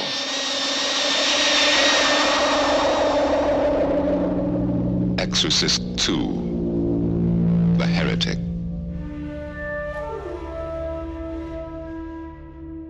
Herzlich willkommen, liebe Hörerinnen und Hörer, ihr Mutigen zu unserer Folgebesprechung. Benedikt und Stefan haben sich ja vorgenommen, auch dann später noch mit den Kollegen äh, Exorzist-Reihe zu besprechen. Und wir sind jetzt bei Schritt 2. Das heißt, wir haben Exorcist 2, der Ketzer, The Heretic im Englisch geschaut, mit der IMDb-Wertung von 3,8. Es ist kein guter Film.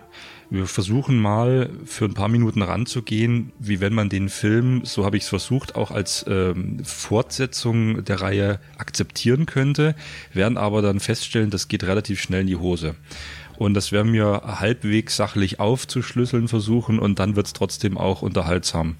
Ähm, Benedikt, Exorcist 2 hat was mit dem ersten grob zu tun? Welche Figuren sehen wir? Ähm, ganz grob.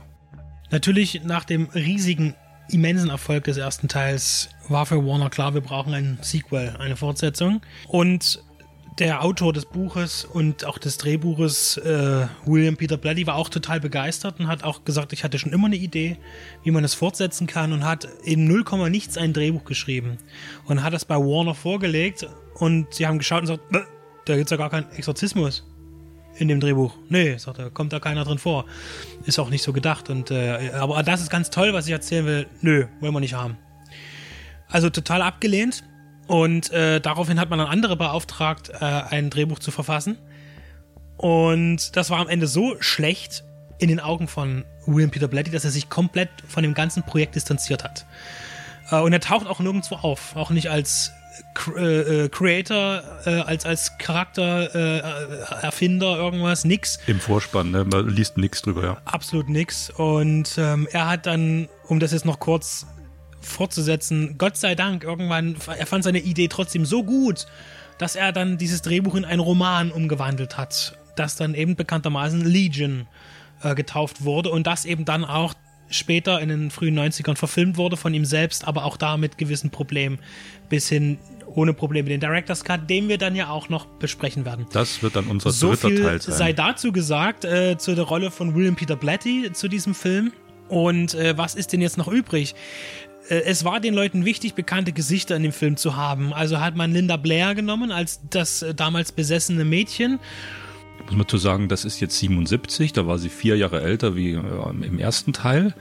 Nun war sie schon volljährig, gerade so, denkt man so 17, 18 so. Hm? Und äh, man hat Max von Sydow nochmal ausgegraben. Das heißt, Max von Sydow, obwohl er eigentlich nicht die tragende Rolle in dem Film hat, genauso wenig wie Linda Blair am ersten Exorzismus, äh, Film sind sie doch die bekanntesten Gesichter, die man damit verbindet eigentlich. Ne? Aber eigentlich ist es ja Jason Miller, der den Pater Karras spielt, der eigentlich so die dramatisch wichtigste Rolle hat in Exorzist.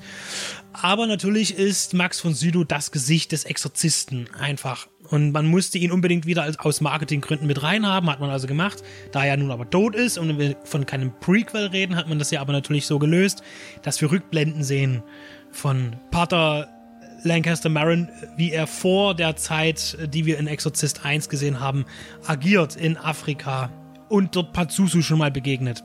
Also das sind die, die wichtigsten Punkte. Einmal Pater Marin, den wir sehen, und dann äh, Linda Blair als, als Reagan in der Jetztzeit, wobei man das auch bezweifeln durfte bei dem ganzen Production Design, wo man glaubt, man ist auf einem Raumschiff. Und sie, ja, spielt Reagan, die natürlich nach den Jahren immer noch geschädigt ist, psychisch äh, von diesem Ereignis des Exorzismus und von einer Psychologin behandelt wird in einer speziellen Klinik.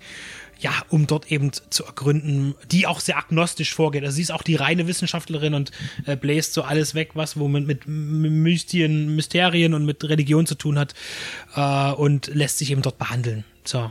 Ich will nur sagen, du hast jetzt schon drei Sachen aufgefächert, die wir dann noch kurz Stück für Stück äh, besprechen können. Äh, das ist futuristische Design, hast du gerade angesprochen. Das ist nochmal äh, interessant auf eine gewisse Art und Weise, passt aber irgendwie nicht so richtig. Ähm, dann die Rolle von Louise Fletcher, die sie behandelt, ist die Ärztin. Ähm, und die wichtigsten Rollen vom ersten Teil, da zählt ja auch noch Ellen Burstyn dazu, die aber hier nicht wieder auftritt. Äh, ähm, es wurde ursprünglich so gedacht, dass Louise Fletcher ihre Rolle übernimmt, weil sie sich ein bisschen ähnlich sehen, aber sie wurde dann gerecastet als die Ärztin. Also das nochmal im Zusammenhang. Also die Rolle von Ellen Burstyn ist ja auch essentiell, wie die von äh, Pater ähm, Karras. Die tauchen alle nicht vor. Und äh, dann hast du das jetzt angesprochen, Max von Sydow in Afrika, was ja eine ganz eigene Ästhetik wieder hat äh, was sehen wir denn dann Afrika in Rückblende? Es ist ein ganz eigenes Universum, tut sich da auf einmal auf. Ja. Bevor wir jetzt den, den einen Priester besprechen, noch den anderen, natürlich wichtig ist, äh, die, die eigentliche Hauptrolle im Film hat Richard Burton, äh, der hier schon zu seinen Ablebzeiten seiner Karriere zu sehen ist, aber immer noch ein, ein bekanntes Gesicht war, noch ein beliebtes. Und der hier eben dann wiederum den Vater Philippe Le Mans spielt, der von, ja, von seinen Religi von, von seinen katholischen Vorgesetzten vom Vatikan, sagen wir mal, beauftragt wird, dass das Sterben von Vater Marin zu untersuchen und deshalb natürlich äh, auch mit Reagan in Kontakt kommt und gemeinsam versucht man über Hypnosegeschichten, da sagen wir doch noch was dazu, äh, zu ermitteln, ergründen, was da eigentlich passiert ist damals in dem Zimmer. Aber auch das ist eigentlich schnell abgearbeitet und belanglos und die Story ist überhaupt relativ, ja, krude zusammengefummelt. Ähm, können wir da nochmal schrittweise eingehen. Also Richard Burton hier nochmal als, als der eigentliche agierende Priester und Max von Sydow. Ja, genau, was macht er? Wir erleben ihn äh, in einer Zeit, er ist ja Archäologe, genauso wie auch, äh, das wird einmal nur gesagt, Richard Burton, ich bin Archäologe, sagt er einmal kurz äh, seine Rolle. Äh, aber wir wissen ja von Marin, er ist Archäologe und Priester gewesen und er ist halt da in Afrika unterwegs, um ja eigentlich auch, denke ich, eher anthropologisch äh, zu forschen scheinbar. Er ist da fotografiert ein bisschen was, besucht einen afrikanischen Stamm in Äthiopien ähm, und dort begegnet er eben gewissen Phänomenen und eben auch Pazuzu. So. Die, die, die direkte Verbindung eigentlich jetzt zur, zur aktuellen Zeitgeschichte in dem Film, die ist mir auch gar nicht wirklich klar, muss ich sagen. Genau, das ist, äh, glaube ich, auch ganz wichtig. Die bricht so raus. Das ist so eine Welt für sich, die wir da präsentiert kriegen. Ähm, Hauptsache, man hat Max von Sydow in der Rolle drin. Ähm, es sind sehr elegisch gefilmt teilweise. Mich hat das erstaunt. Die Szenen in Afrika haben so eine ganz eigene Lichtstimmung. Ähm, dieses Setting auch äh, mit, mit bestimmten Statisten. Das wirkt alles sehr mh, eigenständig, äh, auch ausgefeilt, möchte man sagen, in der Gestaltung. Ähm, er ist auch jünger, da in der Szene halt ungeschminkt. Und das versucht so ein bisschen so diesen spirituellen Geist zu vermitteln, auf dem äh, Vater Marin schon damals unterwegs war, sich in äh, Sachen reinzudenken, äh, Sachen zu begreifen, zu erforschen, zu ergründen, dieses Mysterische ein bisschen. Ähm, aber wie du gesagt hast, es wird einfach so dazwischen geschnitten in den Film, der eigentlich um Richard Burton, um die Rolle geht, der sich da so durch einen Großteil, 75 Prozent der Szenen so durchhangelt was ich ja bei der Review vom ersten noch so überrascht nochmal gesagt habe von Max von Sydow, den man ja eigentlich bis zum Schluss nicht sieht, aber er ist doch präsent am Anfang mit der Szene und dann natürlich am Schluss mit dem Exorzismus. Und das, hier machen das ganze Gegenteil. Richard Burton ist fast immer zu sehen, steht irgendwo rum, guckt irgendwo komisch, äh, läuft mal hier durchs Bild und das hat überhaupt keine, äh, überhaupt keine, der repräsentiert irgendwie nichts, sondern der, der wird da als Pseudo-Hauptfigur durchgeschleust. Und äh, er und auch dieser Bezug, der immer wieder angesprochen wird, ich muss Vater Marion äh, helfen oder verstehen, was er gemacht hat und das ergründen, äh, das wirkt alles so Hanebüchern zusammengeschustert. Ja? Und das ist, glaube ich, immer das grundlegende Problem von dem Film. Diese ganzen Rewrites im Drehbuch, dass die gar nicht wussten, was wollen wir eigentlich. Ja? Und ich denke, was sie auf jeden Fall wollten, ist ein, ein Eventfilm zu zeigen. Also der Exorzist war jetzt nicht prognostiziert, dass das ein riesen Welthit wird, ist es aber geworden. Ein, ein unglaublicher Kassenerfolg und natürlich hat man dann, naja, den Fehler, vielleicht hatten die auch gar keine andere Wahl und Möglichkeit zu sagen, okay, jetzt produzieren wir einen zweiten Teil, ohne eine Idee zu haben, um was es eigentlich gehen soll. Und machen daraus eben einen Event-Film mit einem ganzen Konglomerat an bekannten Gesichtern, äh, wobei die ja auch jetzt nicht unbedingt so riesenbekannt sind. Also du hast ein paar alte Hasen dabei. Es sind unheimlich viele Karrieren dabei, die, die ganz komisch geendet haben in diesem Film, äh, die, die hier sich äh, konzentrieren. Und äh, ich habe ja äh, vorher gesagt, äh, du hast genau auch diese Vermarktung auf dem Plakat, das ist eben genau wie zu der Zeit diese, diese sogenannten Jahrbuchfilme, die großen Eventfilme, sind wir auch gleich wieder bei, bei Airplane äh, zum Beispiel, äh, Airport, Entschuldigung, so, man mal verwechseln, äh, dass eben äh, auf diesen, oder die ganzen Katastrophenfilme aus den äh, Ende 70er und dann auch in die 70er Jahre hinein, sogar Anfang der 80er Jahre noch, dass du eben möglichst viele ja, Porträtfotos von den Schauspielern auf dem Kinoplakat hast. Und genauso hat man das hier beim Exorzist 2 auch gemacht. Und jetzt muss man ja schon sagen, Richard Burton war ja äh, zusammen mit Elizabeth Taylor, seiner äh, zweimaligen damaligen Frau, ja das bestbezahlteste Paar in den 60ern, haben wir jetzt nochmal recherchiert. Der war natürlich schon eine große Hausnummer, umso äh, enttäuschender ist es, was hier geliefert wird. Aber das ist halt den ganzen Bedingungen geschuldet. Du hast Richard Burton, du hast halt nochmal Linda Blair als markantes Gesicht aus dem ersten. Du hast Max von Südow, der bestimmt auch ordentlich äh, Honorar eingesteckt hat für diese paar kruden Szenen, die er da drehen musste.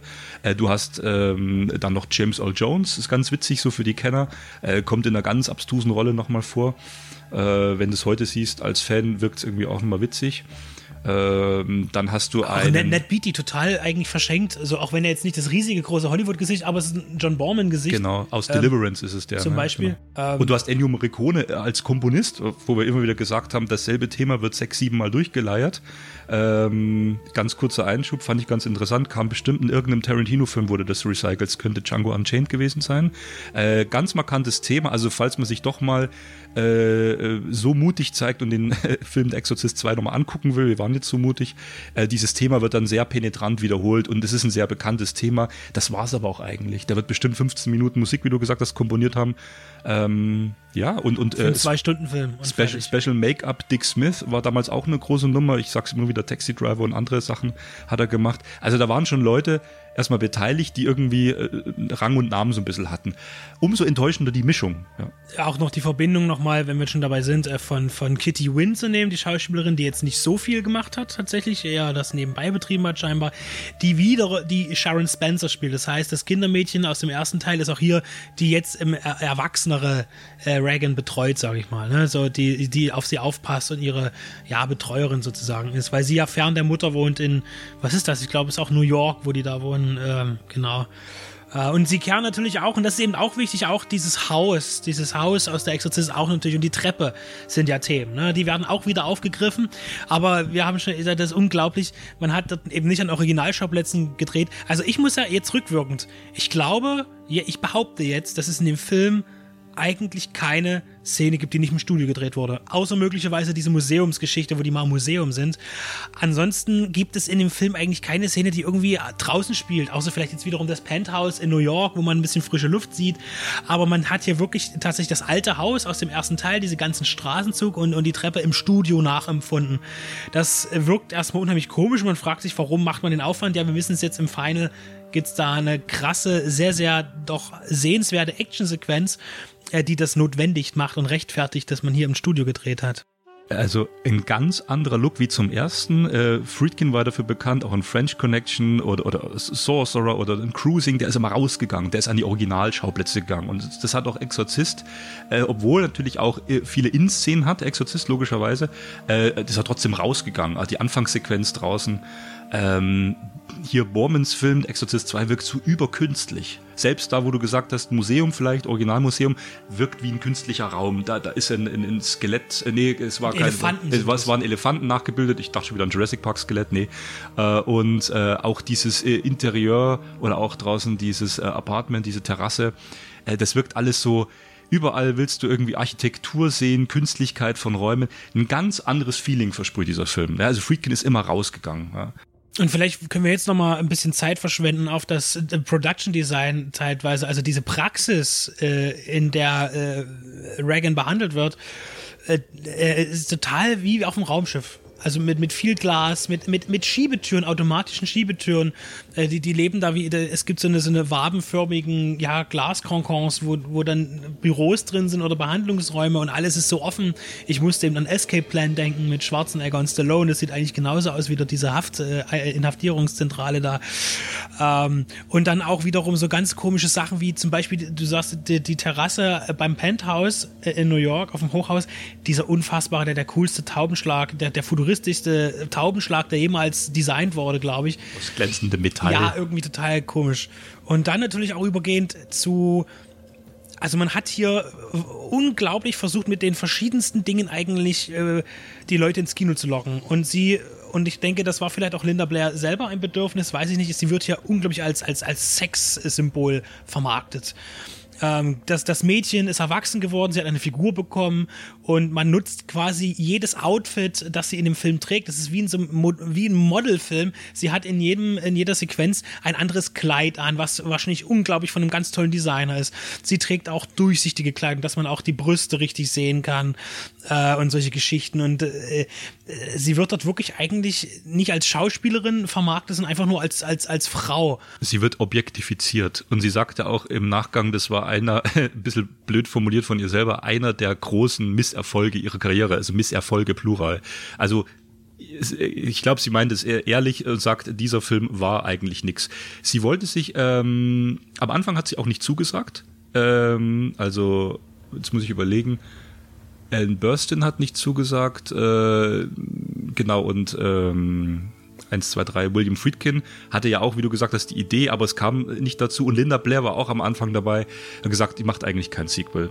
Dann hat sie doch irgendwie ein Drehbuch mal vorgelegt bekommen, bevor diese ganze äh, Wiederschreibphase und Rückschreibphase stattfindet, wo sie gesagt hat, damit könnte sie sich anfreunden. Und sie war ja noch eine junge Darstellerin und brauchte sicher auch ein bisschen äh, Erfolg äh, und hat dann zugesagt. Und als dann aber alles gerewritet wurde und äh, Kraut und Rüben im Drehbuch waren, kam sie nicht mehr raus durch ihren Vertrag. Also sie hat doch gesagt, dass äh, keiner wollte da mehr so richtig mitmachen, aber alle waren schon vertraglich verpflichtet. Und das sieht man auch in dem Film. Eigentlich, es kommt auch überhaupt, es gibt null Stimmung in dem Film. Nie. Also es gibt dann diese komischen, es gibt dieses merkwürdige Apparätchen mit diesem Licht, diese Hypnosemaschine mit, mit so aufflackerndem Licht, äh, wie Stro ein Stroboskop, das einfach viel zu langsam ist. Und man verschwendet da minutenlang in Szenen, wo sich Menschen gegenüber sitzen und, und mit verschlafenem Blick äh, irgendwas erzählen. Und man denkt so, oh, was passiert jetzt? Da ist nichts, null Stimmung. Die Dialoge sind runtergekurbelt. Es passiert, es gibt, es soll ein Horrorfilm sein.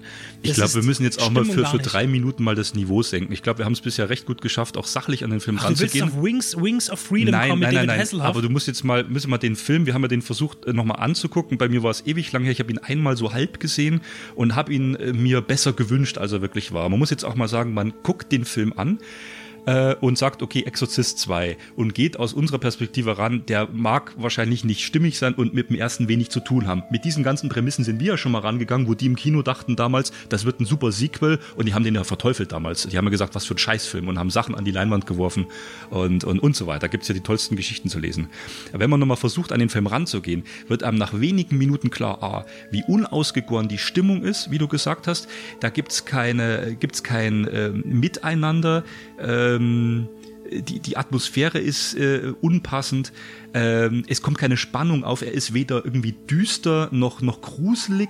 Ähm, der ist irgendwie gar nichts. Also der ist unfreiwillig komisch. Und dann kommt diese Szene mit dieser Apparatur. Und die kommt relativ bald nach einer Viertelstunde. Äh, da wurdest du durch ein, zwei Szenen geschleust, wo du sagst, wie hängt die Szene jetzt mit der zusammen? Wo ist bitte der dramaturgische Aufbau? Ich, ich fühle mich überhaupt nicht mitgenommen von dem Film. Und dann kommt diese bescheuerte Szene, Entschuldigung, mit diesem mit der Apparatur. Kriegen die solche Lederbänder über den Kopf geschnallt mit Kabeln runter, sieht total albern aus. Es sollte damals total Hype-Technik äh, futuristisch wieder aussehen, wirkt aber einfach total peinlich. Und die Szene dauert ewig lang. Da wird dann beschrieben, wie dieser Ton langsam runtergeht. Minutenlang wirst du da selber gequält, dir das anzugucken und es ist weder gruselig noch spannend noch irgendwie, ne? Die Szene wird dreimal, äh, zweimal wiederholt im Film. Kommt insgesamt dreimal vor und ich dachte, was haben die sich dabei nur gedacht? Und da bist du schon ganz weit weg von irgendeiner, von irgendeiner Stimmung, von irgendeiner Dynamik von dem ersten Teil. Also du merkst nach 20, 25 Minuten als Zuschauer, was du hier für einen Abfall von Qualität auf einmal hast, diese, dieser Bruch und, und dann äh, quälst du dich noch insgesamt zwei Stunden ja durch den Film und denkst, ja, kommt jetzt noch was Gutes. Ja. Das Gute war dann am Schluss mal zwei Minuten dieses krasse Finale. Ja, das war perfekter Modelltrick. Es gab ein paar tolle Einstellungen, die John Boorman beherrscht, mit Optik, mit Effekten. Die stehen aber alle nur so für sich. Das ist kein gesamter Film. Sorry, musste jetzt mal raus. Ja, also wenn das Haus am Ende zusammenbricht und, und dieser, dieser Sturm, der entfesselt wird, das, das ist wirklich tricktechnisch äh, sen sensationell. Äh, ganz ähnlich muss man wiederum sagen, ich bin jetzt schon wieder eben Richard Burton und seine, seine Filme aus der Zeit. Wir haben ja der Schrecken der Medusa, der, der ähm, wesentlich besser ist als äh, der Exorcist 2 äh, der aber auch wieder religiöse Themen aufgreift und auch effekttechnisch in die gleiche Kerbe schlägt. Ähm, und äh, das ist äh, auffallend auch, dass zu der Zeit er tatsächlich viele religiöse Rollen gespielt hat.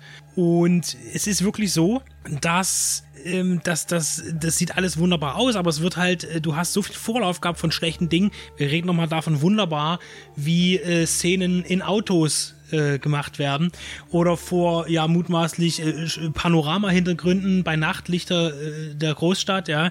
Man denkt, man guckt hier einen Film, der 30 Jahre älter ist. Und das ist nicht, nicht als Stilmittel gemeint gewesen, wie es halt in modernen Filmen jetzt ist, oh, wir machen jetzt mal so einen lustigen wackelnden Hintergrund, wo dann äh, Rückprojektion irgendwas abgespielt wird, wenn wir Auto fahren. Nein, das ist hier tatsächlich einfach das war ja noch nicht mal Stand, Stand der Technik zu der Zeitpunkt, würde ich behaupten. Das ist einfach. Wie viel hat der Film gekostet? Der Film hat äh, tatsächlich 14 Millionen Dollar gekostet. Ich möchte noch mal dazu sagen, zur gleichen Zeit ist Star Wars ins Kino gekommen, hat genauso viel gekostet. Und dann sieht man, wie schlecht hier teilweise auch die, die Sachen eingesetzt wurden. Teilweise gut in einzelnen Stellen, aber durchgängig eigentlich auch mit diesen Rückprojektionen schlecht. Ja. Und äh, ich meine, Richard Burton äh, hat dann äh, seinen, seinen frühen Tod gefunden. Du hast auch noch mal gesagt, wenn man überlegt, wie alt er zum Zeitpunkt der Dreharbeiten war, glaube ich 52 hast du gesagt. Ähm, der sieht schon sehr verbraucht aus. Gut, der hat auch immer Probleme mit Alkohol gehabt und äh, er ist dann auch in den frühen 80ern verstorben an einer Hirnblutung. Ähm, sicherlich auch alles irgendwie durch den Lebensstil mit äh, durchaus zuträglich gewesen. Und dann haben wir natürlich auch Linda Blair, die auch jetzt nie wirklich dann nochmal ein krasses Ding gemacht hat. Ich habe nochmal vor uns den Witz gemacht äh, mit David Hasselhoff. Ne? Also äh, Wings of Freedom oder noch äh, äh, Women in Prison Film gemacht. Ich muss jetzt dazu noch langsam sagen, also sie hat in Wings of Freedom mit David Hasselhoff gespielt, einem Film von, weiß ich nicht, 89. 89 und dann hat sie diesen Women in Prison, der heißt Red Heat, 85. 85. Also sie ist ganz krass ins, eigentlich schon ins C-Fach abgerutscht. Ja. Ne? Und ja. genauso wie Louis Fletcher, das darf man immer nicht vergessen. Louis Fletcher, die Oscar-Preisträgerin, kurz vorher einen Oscar gewonnen für Einer flog übers Kokosnest, äh, beste Hauptdarstellerin. Und äh, dann, wenn man überlegt, dass sie jetzt auch nach Exorcist 2 äh, 13, 15 Jahre später auch zum Beispiel Full Moon Filme Hauptrollen gespielt hat. Also wirklich auch schon wieder, du sagst C-Filme, ich sage D-Filme, ja. Äh, auch in, in den unglaublichsten äh, C-Produktion aufgetaucht ist. Das ist schon spannend, was hier alles für Leute mitspielen und was aus denen später geworden ist. Ich will das jetzt nicht sagen, dass es jetzt an dem Film liegt, der Exorcist 2, aber es ist schon interessant, ne? Und jetzt können wir, glaube ich, mal interessante. Max von Südow hat das Problem nicht gehabt. Ich, ich wollte gerade sagen, der, der war erhaben, der hat äh, in seiner Rolle wenig Schaden davon genommen. Äh, wenig Schaden davon genommen hat auch John Boorman, der Regisseur. Äh, ich mag John Boorman, ist ein großartiger Regisseur. Wir haben ja Deliverance, ne, 72 beim Sterben ist jeder der Erste. Äh, diesen interessanten äh, Sardos. Ähm, dann haben wir Excalibur, den ich sehr mag, 81. Also der hat eigentlich durchgängig, war der immer präsent. Und den, den hat tatsächlich auch dieser, ich sag's jetzt mal ganz krass, miese Film Exorcist 2, hat den jetzt keinen Karriereknick be be be beschert. Glaubst du, das wäre Kubrick auch so gegangen? Ja, haben wir auch gelesen, dass Kubrick da hier die Regie von Exorcist 2 angeboten wurde. Was sich die Leute damals alle gedacht haben, man will es gar nicht wissen. Ja, ganz witzig war, als ich damals Joe Dante getroffen habe, das war 2013 und äh, du warst auch dabei und Jungs vom Deep, Deep Red Radio. da haben wir das, dann das Buch äh, über ihn mit herausgegeben, ähm, dass er gesagt hat, Exorcist 2 ist für ihn so ein Guilty Pleasure. Ich mag ja diesen Begriff Guilty Pleasure mittlerweile nicht mehr, weil es äh, impliziert ja, dass dir äh, dass du Schuldgefühle haben musst, dass dir irgendwas gefehlt, was anderen nicht gefällt, das ist ja eigentlich ein Quatsch. Also es ist halt für ihn einfach ein unterhaltsamer B-Film gewesen, dem er gewisse Sachen äh, abgewinnen konnte. Und du sagtest auch noch jemand anderes mag den Film. Scorsese. Hm. Ja. Ja, man kann die Leute nicht immer ganz reinschauen, aber. Also wir haben ja auf jeden Fall einen diskussionswürdigen Film und der äh, wenn man den jetzt sieht und den auch richtig schlecht findet, dann ist es umso schöner, dann Exorcist 3 zu sehen. Sei es nun der Producers Cut vom Studio äh, oder möglicherweise auch der Director's Cut, den ich mir jetzt immer noch aufgespart habe, den ich jetzt wirklich zum ersten Mal, obwohl er jetzt schon fast ein Jahr lang bei mir im Regal steht, habe ich ihn aufgehoben, weil ich wusste, wir werden ihn sehen und besprechen. Habe ich mir den Director's Cut ähm, aufgespart und äh, auch das Buch gelesen extra vorher, damit wir dann auch gut reingehen können in die Materie. Also ich äh, habe so für mich beschlossen, eigentlich schon vorher, dass ich den Exorcist 2 nie mehr gucken werde. Das haben wir jetzt, äh, habe ich jetzt nochmal gebrochen, um das jetzt Umso mehr danke ich dir, dass du dich äh, ja. äh, mit mir zusammen noch durch diese, durch die Exorzistenhölle begeben hast, in dem ja. Fall. Ich werde ihn, glaube ich, auch nicht mehr in meinem Leben schauen, aber wir haben es jetzt durchgezogen. Äh, man braucht auch manchmal solche Mutproben, ne? Und die, diese Mutprobe empfehlen wir natürlich auch äh, den Leuten. Äh, ich denke, es ist ganz wichtig, das auch mal zu schauen, um zu wissen, worum es eigentlich geht. Und auch zu sehen, wie verdammt unterschiedlich ein, ein Film und sein Nachfolger sein können. Äh, es gibt ja Sequels, die sehr gut funktionieren, wo ganze Filmreihen entstehen, auch zusammenhängend. Äh, hier dieser Druck, irgendeinen Zusammenhang zu der Exorzist zu finden, äh, hanebüchende Sachen zu implementieren und zu versuchen, dann noch gemixt mit dem, was die Leute unbedingt haben wollten. Wir haben gesagt, das ist ein Verschnitt. Es gibt Tanzszenen in dem Film. Ähm, es, es gibt äh, eine Flugzeug-Gefahren-Katastrophenszene äh, hier, äh, Stichpunkt äh, Airplane 2 mit Linda Blair. Airport. Ähm, Airport, ich, was ist mit mir los? Ja, weil Airplane du jetzt immer die Parodie mit dem Original verwechselst. Ver, ver, verrückt, verrückt. Können wir noch sagen, von, von allen äh, guten Geistern besessen, oder wie hieß der Film mit Leslie Nielsen, die sehr viel später kommende Parodie auf der Exorzist, auch mit Linda Blair übrigens. Ähm, und dann haben wir auch diese Modelltricksequenzen, auch diese Landschaften in, in, in Äthiopien, diese Gebirge, die super aussehen für einen B-Film, aber für einen A-Film eigentlich völlig ungeeignet sind. Ja, also in einem, in, in, in einem äh, Cyborg-Film aus den 80ern oder einem Fantasy-Film, irgendwas ist äh, Deathstalker-mäßig, hätte ich mich riesig über so eine Effektszene gefreut. Wunderschön. Aber für so einen Film ist es einfach nur unglaubwürdig alles. Und das ist eine unfassbare Mixtur, was hier alles reingekloppt wurde, um ein möglichst großes, breites Publikum zu erreichen. Es gibt auch viel nackte Haut immer mal zu sehen, also unabhängig von dem, was man unter den Kleidern von äh, gewissen Darstellerinnen äh, zu sehen bekommt.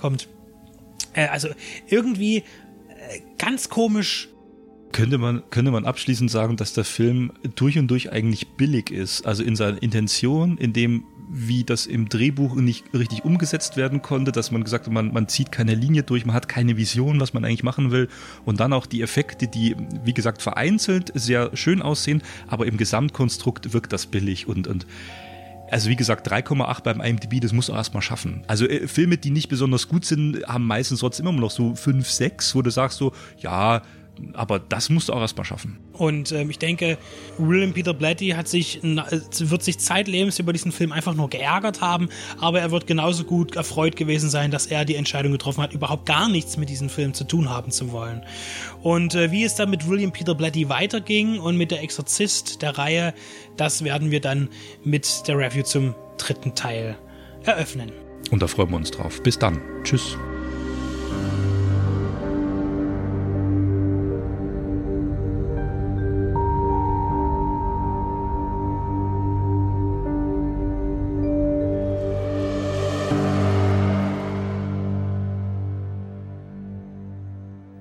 17 years ago, an extraordinary motion picture terrified us with a story of a little girl possessed by Satan.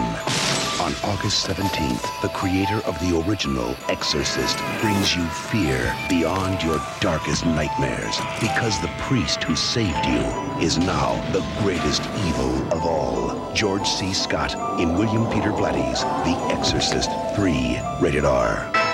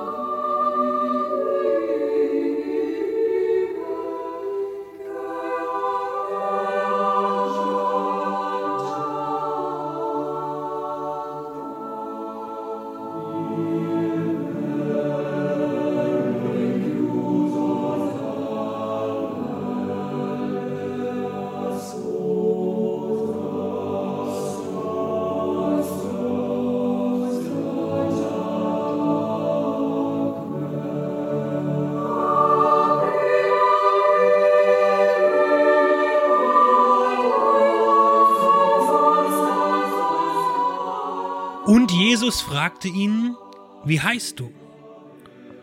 Und er antwortete, Legion heiße ich, denn wir sind viele. Herzlich willkommen zur Besprechung zu Exorzist 3, respektive Legion, der eigentlich einzig wahren und richtigen Fortsetzung zu Der Exorzist. Im filmischen Sinne ebenso wie als Buch. Als Der Exorzist zum Erscheinen im Kino Anfang der 70er Jahre so ein Riesenerfolg war, war klar, dass Warner eine Fortsetzung wollte. Und der Autor, William Peter Blatty, der auch das Drehbuch geschrieben hatte, also seinen eigenen Roman verdrehbucht hat für den Exorzist, hat sofort gesagt, ja, da bin ich sofort dabei und hat sofort eine Idee gehabt und hat sofort ein Drehbuch geschrieben, also umgehend schnell danach und hat es vorgelegt bei Warner und die sagten, ne, da ist ja gar keine Teufelsaustreibung dabei. Da, wie, das ist ja gar kein Horrorfilm. Und sagt, nö. Und sagt, nö, das wollen wir nicht. Und dann haben sie diesen unsäglichen zweiten Teil gedreht mit John Borman, über den wir kürzlichst gesprochen haben, Stefan. Ich hatte ja letztens gehört, er wird wieder neu betrachtet und neu entdeckt. Ähm, wir haben es auch versucht. Ich will noch mal kurz äh, bloß in einem Satz sagen, äh, er ist einfach so ein Stückwerk voller Ideen. Er hat gute Ansätze, und wenn man daraus einen flüssigen Film gemacht hätte, wäre es eine interessante eigene Vision geworden. Aber er, er ist einfach so, ähm, er sprunghaft. Also er hat kein klar erkennbares, äh, durchzogenes Motiv, was spannend wäre. Das bloß nochmal dazu, ne? Und die Details sind eben in der Review vorangegangen zu Exorcist 2 zu hören, The Heretic. Und William Peter Blatty war so unzufrieden mit dem, was am Ende da rausgekommen ist und was da gemacht wurde, dass er nicht mal mehr seinen Namen zur Verfügung gestellt hat als Urheber von Charakteren oder ähnlichen.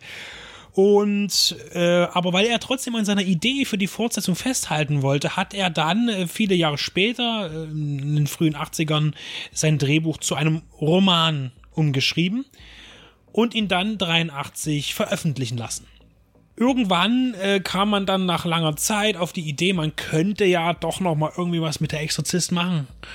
Und Morgan Creek Productions hat gesagt, ja, wir, wir möchten einen dritten Exorzismus-Teil machen und haben dann auch William Peter, William Peter Blatty ins Boot geholt und haben gesagt, hier, willst du nicht machen? Ja, will er machen. Also hat er seinen Legion, der in Deutschland als das Zeichen als Roman auf den Markt gekommen ist, übrigens auch erst, äh, glaube ich, veröffentlicht, als der, der Film dann tatsächlich ins Kino kam in Deutschland. Und erstmal war die Frage, wer soll das machen? Und tatsächlich, da gibt es ja wieder Geschichten, war auch John Carpenter tatsächlich eine Zeit lang interessiert an dem Filmprojekt, das umzusetzen, ist dann aber wieder abgesprungen wegen künstlerischen Differenzen, wie das meistens ist. Es ging hin und her, es wurde viel an, an, an Herr Regisseure herangetreten und am Ende hat Morgan Creek einfach gesagt, ja, warum machst du es nicht selber, William Peter Blatty? Und er hat gesagt, okay, ich mach das. Und damit war auch erstmal er sehr glücklich, aber wie es so manchmal kommt, Hinten raus haben die Produzenten dann gesagt, irgendwie fehlt da so ein bisschen die Verbindung äh, für, den, für den visuell, die visuelle Verbindung zu dem ersten Film. Und damit waren natürlich erstens Gesichter gemeint, Stars, Gesichter, soweit man Jason Miller als Star bezeichnen kann, den jeder kennt, aber verbunden mit der Filmreihe. Man war auch nicht ganz so zufrieden damit, dass eben auch wieder doch kein Exorzist drin vorkommt. Und äh, dazugehend, nach vielen Änderungen, die dann äh, stattgefunden haben, wo, wo auch William Peter Blatty bitter äh, schlucken musste, weil er eben kein Final Cut Recht hatte bei dem Film, hat man eben seine, seinen Director's Cut, seinen Rohschnitt eben dann nochmal umgearbeitet, ganz neue, gänzlich neue Szenen gedreht und das ganze Ende komplett umgestellt. Das heißt, wir haben zwei vorliegende Filmfassungen. Wir haben einmal die Kinofassung und wir haben den sogenannten Director's Cut, der auch Legion heißt, den wir jetzt von der Arrow Blu-ray gesehen haben. Und noch kurz zur, zur Titel, zum Titel des Films. Der Film heißt immer noch Der Exorzist im offiziellen, der Kinofassung. Und äh, das wollte äh, der, der Exorzist 3. Und das wollte Blatty überhaupt gar nicht. Es war von Anfang an klar, der Film muss Exorcist 3 heißen. Der hat dann lange ähm, mit, mit, den, mit den Produzenten äh, ge gebettelt, kann der Film nicht anders heißen. Exorzist 1990 hat er angeboten. Irgendwie Exorzist darf ja drin vorkommen, aber bitte nicht 3. Bitte nicht 3, weil es ist keine Fortsetzung zum zweiten Teil. Genauso wenig wie der zweite Teil ernsthaft eine Fortsetzung vom ersten Teil ist. Ähm, da hat er lange drum gekämpft, hat aber verloren und letztlich haben wir jetzt eben zwei Filme gesehen äh, und wollen über zwei Filme sprechen. Ich wollte jetzt bloß ganz kurz nochmal in wenigen Sätzen die Handlung zusammenfassen für die, die den Film nicht kennen. Wir wissen ja immer, die meisten Leute gucken sich das vorher an. Es geht um äh, Lieutenant Kinderman, gespielt von George C. Scott. Eine großartige Rolle, trägt ja sehr viel. Äh, der äh, Morde, eine Mordserie aufklären will, unter anderem an einem äh, kleinen äh, farbigen Jungen und an einem Priester. Ähm, und begibt sich daraufhin wieder in so eine Welt der, der mysteriösen Verschwörung und befragt einen Gefangenen, äh, der ein gefangen in der, in der psychiatrischen Zelle sozusagen. Also einen äh, schwer kranken Psychokiller, wie er, wie er meint. Ja. Und ähm, das ist eigentlich ein investigativer Krimi. Lange passiert erstmal nichts und dann be beginnt der Film solche Psycho-Horror-Qualitäten anzunehmen. Und ähm, das hat mich schon damals bei der Kinofassung, die werden wir dann sagen, wem was besser gefällt, also die ich schon sehr beeindruckend finde und eigentlich auch besser, ähm, ein ewig langer Monolog von Brad Dourif als äh, der, der Patient X, eine der Rollen, der einen ewig langen Monolog hält über das Böse.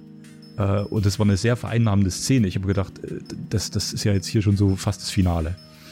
Jetzt müssen wir dazu sagen, um nochmal auf die Story kurz zurückzukommen, ist, dass dieser Patient X, ja, der in dieser Zelle sitzt, sich ausgibt als ein Mörder, der eigentlich schon vor 15 Jahren auf den elektrischen Stuhl gestorben ist, hingerichtet wurde, den auch Kinderman genau auf diesen Stuhl gebracht hat. Und deshalb ist das eben so, diese Mordserie, die jetzt wieder auftaucht, hat ähm, Eigenheiten, ähm, Trademarks des, des Serienkillers, ähm, die nur er wissen kann, die jetzt wieder auftauchen nach 15 Jahren an Opfern. Und deshalb stößt er mit ihm zusammen. Ganz wichtig ist, das letzte Opfer äh, dieses Mörders ist eben sein guter Freund Pater Dyer. Und wir erinnern uns zurück an der Exorzist, an die letzte Szene, wo Kinderman und Dyer gemeinsam vor dem Haus stehen, wo dieser Exorzismus stattgefunden hat, wo so viel Leid geschehen ist, so viel Horror, so viel Grusel. Und sich verabschieden und sagen, äh, nicht verabschieden, sondern gemeinsam dann ins Kino gehen. Und diese Freundschaft währt über 15 Jahre und wächst an. Und das ist das, was du sagst. Der Film hat zwei, zwei Hälften. Die erste Hälfte ist so ein bisschen Krimi, Polizeifilm und äh, vor allen Dingen aber auch Comedy. Und äh, Dialoghumor. Ganz toll, denn die Szenen mit, mit Kinderman und mit Pater Dyer äh, sind legendär lustig. Es gibt zwar auch hier und dort den ernsten Dialog, aber es gibt immer wieder so eine, wo sie sich gegenseitig so herrlich ähm, satirisch äh, und ironisch begegnen und sich gegenseitig auf den Arm nehmen.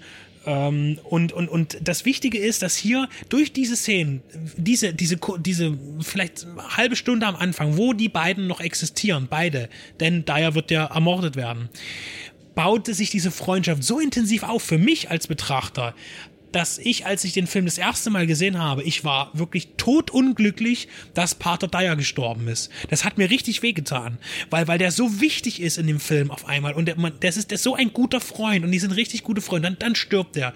Und das merkt man, George C. Scott, der spielt das auch toll, dass jetzt seit eine Säule weggebrochen ist. Und das finde ich halt toll an dem Film, dass er diese Seite hat und dann beginnt langsam nach dieser halben Stunde ja erstmal so der Thriller, bis es dann irgendwann zum Horror wird.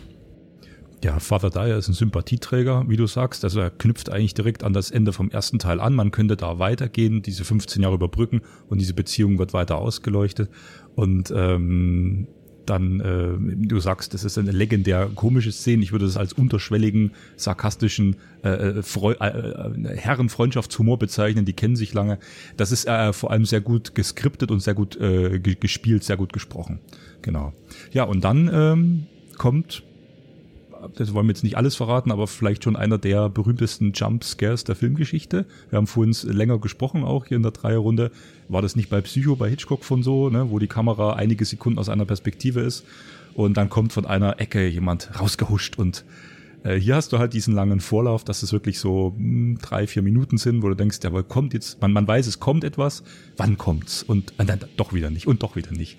Und dann kommt die Szene doch und als ich den, den, die Kinofassung vor, hm, weiß ich nicht, vier, fünf Jahren zum ersten Mal bewusst gesehen hatte, den früher bestimmt schon mal gesehen, so im Halbbewusstsein, äh, da hat's mich richtig gerissen. Äh, da dachte ich mir, okay.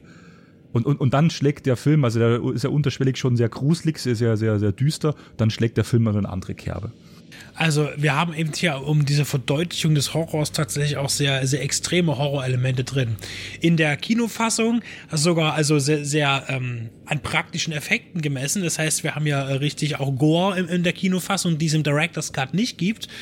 Und es gibt ähm, vermutlich auch das geschehen, um einfach mehr Schauwerte zu haben, um die Leute ins Kino zu locken in irgendeiner Weise.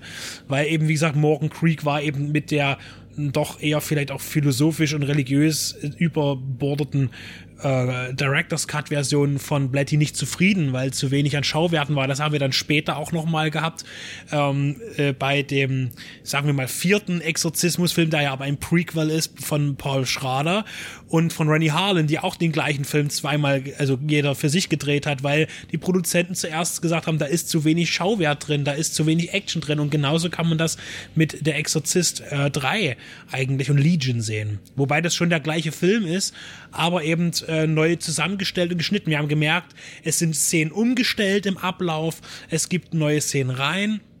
Und manche Szenen wurden rausgenommen. Da würde man ganz kurz drüber sprechen, Bitte. ein, zwei Minuten. Ähm, die Grundlage für diesen Legion, für diesen sogenannten Director's Cut, der hier auf einer äh, zweiten Blu-ray zu sehen ist. Ich habe auch beim Transfer nochmal gelesen, äh, Shout Factory aus den USA hat das äh, zuerst gemacht und hat das Arrow zur Verfügung gestellt. Also ursprünglich kommt das von Shout Factory, bloß für die Interessierten.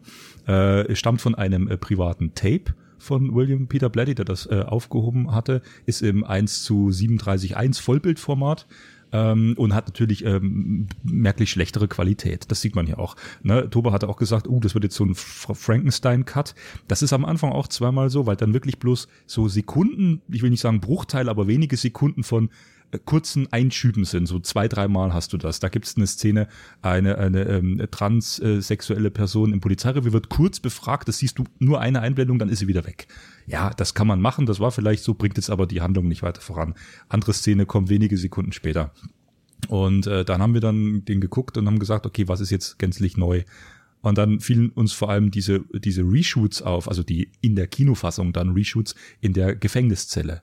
Weil hier, wenn Brad Dourif diesen Ursprungsmonolog hat, der hier auch länger ist ein bisschen, an dieser, dieser Director's Cut VHS-Version, ähm, ist alles unter Backsteinmauern, es sind andere Einstellungen natürlich. Die Tonqualität, fand ich, war erstaunlich gut. Es war so Die wird separat, Stereo, wie das immer ist, wird ähm, separat aufgezeichnet, wird noch irgendwo gewesen war sein. bearbeitet, genau. Mm. Und äh, dann, äh, das können wir am Schluss, kannst du noch, noch mal genauer sagen, wird diese Beerdigungsszene, diese Begräbnisszene umgestellt. Und dann hast du natürlich diesen, äh, fehlt der komplette Schluss mit Jason Miller. Ähm, mit, mit dieser Doppelrolle Brad Dourif, Jason Miller als Patient X. Du siehst in diesem Director's Cut Jason Miller nie. Das hatte uns verwundert, weil er in dem Vorspann genannt wird. Äh, also er kommt nicht vor. Und dieses für über vier Millionen Dollar, hattet ihr gesagt, aufwendige und was ich auch äh, besser finde, sehr beeindruckend, äh, Produktions, äh, nachträglich durch die Produktion geänderte Finale, dieses Effektfinale, äh, mit diesen Blitzen, mit diesem Feuer, mit diesem Öffnen des, des Bodens, wo die, wo die, wo, wo quasi die Hölle aufsteigt und diese Hände rauskommen, das ist alles nicht drin. Das ist alles viel nüchterner und am Schluss äh, erschießt Kinderman einfach, äh, oder was heißt einfach, äh, Patient X, ähm, Brad Dourif mit zwei Schüssen. Ähm, du hast nicht die Szene, wo, denn ist den Exorzismus überhaupt nicht drin. Genau, das Genau. war ja, das ist Ja. das, was er immer verhindern wollte, eigentlich Blatty. Keine Exorzismus-Sequenz, aber die musste halt doch mit rein. Und das Ende ist halt sehr effekthascherisch. Und eben auch Jason Miller kam in, in der Director's Cut nicht vor und die, die haben gesagt, wir brauchen aber doch nochmal irgendwie ein bekanntes Gesicht. Max von Sydow ist durch den zweiten Teil verbraten. Linda Blair dreht mit David, Hes David Hasselhoff TV-Filme, die können wir auch nicht nehmen. Äh, also nehmen wir Jason Miller, die eigentlich wichtigste Rolle im ersten Exorzist. Ähm, und das ist auch hier gut gelungen, finde ich, also im, äh, in der Kinofassung. Interessant ist aber jetzt hier, und jetzt kommen wir eben auch wieder zum Buch. Ähm, und das finde ich so, so merkwürdig, dass ja aber auch im Buch äh, Karis auftaucht in Wechsel mit dem, mit dem Gemini-Killer. Ähm, natürlich ist das im, im Buch visuell nicht beschrieben unbedingt, aber es wird gesagt, dass es seine Gesichtszüge sind, die zu sehen sind im Buch. Und deshalb finde ich es interessant, dass er es in der, im, im Director's Cut gar nicht drin hatte, in seiner eigentlichen Fassung, dann aber das Studio eigentlich näher am Buch dran war, als er selber sein wollte. Interessant ist jetzt hier eben auch noch des Weiteren, dass sich Peter Blatty selber einkürzt im Roman. Wir erinnern uns, der Exorzist, der erste war eins zu eins. Es gibt nur eine kleine Sequenz, die rausgenommen wurde. Und ansonsten ist der Exorzist eins zu eins äh, übernommen worden ins Drehbuch. Und hier ist es so, dass tatsächlich ein wichtiger Handlungsstrang aus dem Buch rausgenommen wurde von Blatty für das Drehbuch. Und zwar die Geschichte um äh, Dr. Amfortas, eine sehr traurige Figur, und seine Frau ist vor kurzem gestorben, er will eigentlich auch nicht weiterleben, ist Arzt in, in, in, dem Krankenhaus, wo sich auch Pater Dyer behandeln lässt. Er tritt auch hier im Film ganz kurz auf, hat aber keine wirklich große Rolle. Äh, und er sucht aber über mysteriöse Wege dem sogenannten White Noise, dem weißen Rauschen, auf, über, über äh, Tonbänder, die man ganz laut dreht und dann muss man da, ich kenne mich da auch nicht so gut aus, aber da muss man eben so ein bisschen die Höhen und Tiefen, bla bla. Also und dann Stimmen. kann man angeblich Stimmen aus dem Jenseits hören oder aus anderen Dimensionen und darüber versucht er Kontakt in andere Welten aufzunehmen. Und das ist alles im Buch drin. Und Amfortas spielt eine wichtige Rolle äh, in dem Buch, ist aber hier gänzlich aus dem Film rausgenommen worden. Ähm, und das fand ich sehr. Ich hatte eigentlich geglaubt, weil ich mich wirklich gar nicht mit dem Director's Cut befasst hatte, weil ich habe das so lange hingeschoben, bis ich ihn jetzt mit euch gesehen habe. Ähm, war ich gespannt, ob er irgendwie mehr Playtime bekommt, ob er die mehr hat in dem Director's Cut. Aber nein, hat er nicht. Also äh, da hat er sich gekürzt selber. Und ich denke, zum Fluss des Films passt es auch, denn auch ich bin jetzt natürlich der Meinung, äh, dass ich, vielleicht liegt es an dem viel zu oft gesehenen Kino, äh, Kinoschnitt, dass ich sage, für, für mich ist der, der, die Kinofassung definitiv die, die ich als nächstes wiedersehen werde, wenn ich den Film nochmal schauen werde. Ähm, ich möchte auch nochmal einen kurzen Einsprengsel machen zum Thema Spezialeffekte in der Kinofassung, die ich jetzt nach der Sichtung des Director's Cut auch äh, äh, präferiere. Und zwar die Effekte wurden, weil ich das äh, erwähnt hatte, so äh, die Szene, wo sich der Pater von der Decke schält, dass die mich erinnern an Hellraiser 2 und tatsächlich ist es die Effekt-Group von Hellraiser 2 und Nightbreed. Und das sieht halt wirklich extrem gut aus. Ich wollte vorhin bloß noch sagen, da wollte ich dich nicht unterbrechen, entschuldige, äh, Gemini Killer. Ich hatte ja am Anfang das nicht richtig formulieren können, um, um welchen äh, äh Killer äh, es geht. Und du sagtest ja die Vorgeschichte ähm, mit Lieutenant Kinderman. Wir hatten auf der Disc 2 noch diesen alternativen Prolog geguckt und da siehst du Georgetown 75, also sprich, äh, da kann auch Tobe noch mehr dazu sagen, äh, zu, äh, mit dem Zodiac Killer, der sich dann äh, das angeguckt hatte. Ähm, der Gemini Killer eben, 75, äh, Brad Dourif, wir sehen ihn, er hat schon Drähte am Kopf und wird untersucht und Kinderman äh, liefert ihn dort ab und, und verlässt äh, das, das Hospital. Und äh, da haben wir schon diese, diesen historischen Bezug zum Gemini Killer. Und das ist eben Patient X, also Brad Dourif, Schrägstrich Jason Miller in der Kinofassung, gespaltene Persönlichkeit, Exorzismus, was auch immer, Gemini Killer. Ähm, kannst du das mit dem Zodiac Killer nochmal kurz erwähnen, was du gesagt hattest? Der Zodiac Killer hat sich ja äh, in seiner aktiven Phase hat er ja viele Briefe geschrieben an Pressevertreter, oder Polizeistationen, die ja meistens erst gar nicht reagiert haben. Und einer davon bezieht sich darauf, dass er im Kino war und The Exorzist gesehen hat und empfand ihn als den lustigsten Film aller Zeiten. Und das äh, hat wahrscheinlich Platty so beeindruckt, dass er dann eben den Gemini Killer aus dem Hut gezaubert hat für seinen Legion, der halt den Bezug auf Zodiac hat. Also auf jeden Fall ist ähm, der Exorzist 3 hat er jetzt keinen so großen Bezug nach außen. Ja, also Leute, die sich mit, mit Genrefilmen auseinandersetzen, die Horrorfilme gucken, denen ist er natürlich auch ein Begriff. Aber dass der Film, ähm, man könnte fast sagen, ich, du sagst ja Cyborg zum Beispiel, ein Titel, wo eine 3 hinten dran ist mit, mit einem Horrorfilm, da, da tut man jetzt nicht unbedingt irgendwas was, was Wertiges äh, vermuten lassen. Bei, also meine Mutter würde sagen, was ist denn das so? Also irgendwie, es hat irgendwie so, der Titel hat einen Trash-Faktor, finde ich. Der Exorzist 3. Es hat einen absoluten Trash-Faktor und ich verstehe ganz genau auch äh, darüber hinaus, dass es keine Verbindung zum zweiten Teil sein soll und auch nicht gibt, dass Blatty das geärgert hat irgendwie. Und, ähm, und der Film ist eben sehr wertig. Er ist kein Trash, er ist wirklich ein, eine hochwertige Studioproduktion.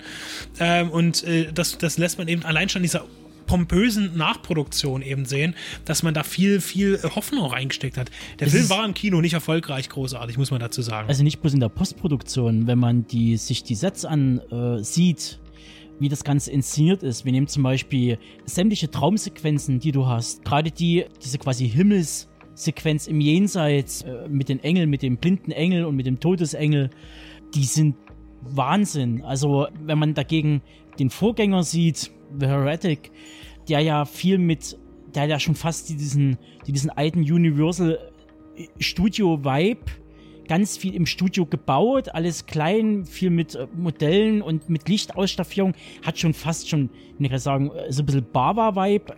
Man merkt wieder, dass er sich wieder öffnet und eigentlich die, der, die logischere Fortsetzung zu The Exorcist ist. Also, dass man wirklich die zwei überspringen kann und eigentlich eins, drei, nur aus. als Double Feature zu empfehlen. Genau. Absolut. Definitiv als Double Feature zu empfehlen.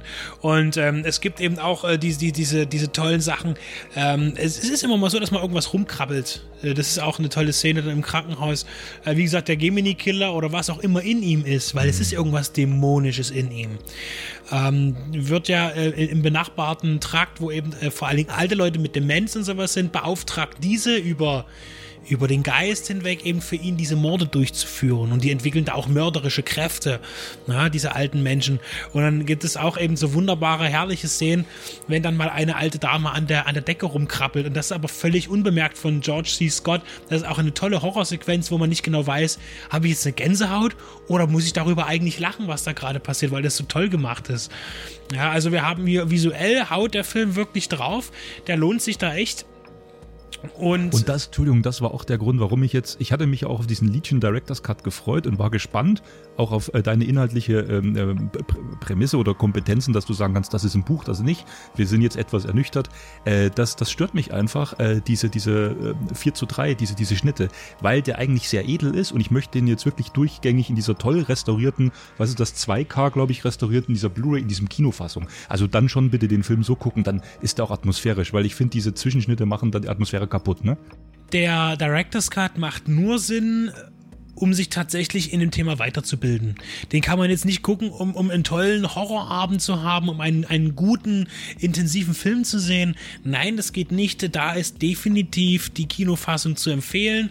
Äh, die ist da wesentlich flüssiger, äh, vor allen Dingen eben visuell natürlich, weil eben das, das Material, was im Director's Cut drinnen ist, nicht in der Kinofassung ist nicht aufarbeitbar für eine äh, so hochwertige Auflösung. Ja, also wir sind uns drei, alle drei einig. Wir sind äh, für die Kinofassung. Ähm, ich hatte mir tatsächlich was ganz anderes vorgestellt unter äh, dem Director's Cut. Aber ich denke, hier hat Blatty einfach nochmal so ein bisschen diesen Exorzismus raushaben wollen. Das war, glaube ich, das Wichtigste irgendwie für ihn. Ich möchte an dieser Stelle auch noch äh, ja, empfehlen, vielleicht als, als Nachgang, als Reprise vielleicht noch meine äh, andere Rezension anzuhören. Die ist etwas kürzer, äh, kompakter zu der Exorzist-Reihe. Da finden Sie aber auch noch ein paar interessante Hinweise und Fakten, die ich jetzt nicht nochmal wiederholen möchte.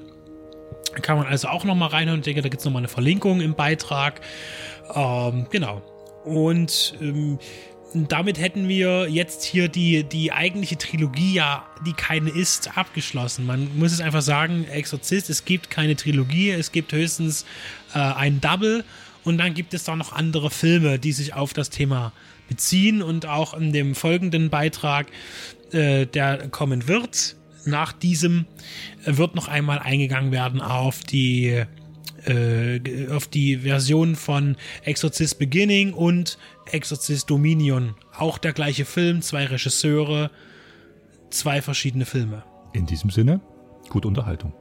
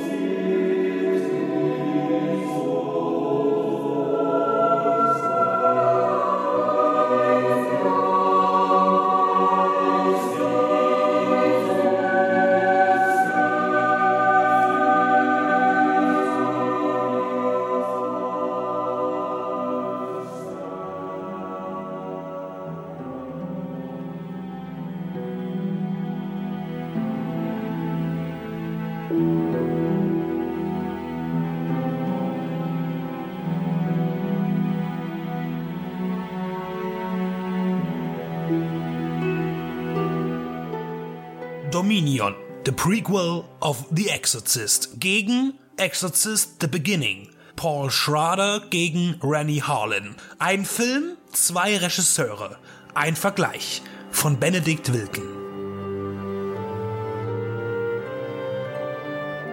1973 versetzte ein kleines Mädchen viele Kinobesucher in Angst und Schrecken. Linda Blair spielte die mutmaßlich vom Teufel besessene Regan, die langsam fortschreitend von dem ihr innewohnenden Dämon gesteuert wird. Neben dem Schweben über dem Bett oder dem telekinetischen Bewegen von Möbeln war es vor allem ihre unflätige Sprache und das brutale Masturbieren mit einem Kruzifix, was die Zuschauer schockierte, anwiderte und doch magisch anzog. Lass dich von Jesus ficken war Anfang der 70er Jahre kein Satz, den man aus dem Mund eines Kindes hören und als Tat schon gar nicht auf der Leinwand praktisch sehen wollte. Die Grundlage zu William Friedkins Horrorfilm ist der gleichnamige Roman von William Peter Blatty, der Autor selbst verfasste das Skript seines 1971 erschienenen Buches. Allein in den USA spielte die circa 12 Millionen Dollar teure Produktion etwas über 200 Millionen Dollar ein. Der Film war in aller Munde. Das muss man gesehen haben. Wie ein Lauffeuer verbreitet sich unter den Menschen und in den Medien,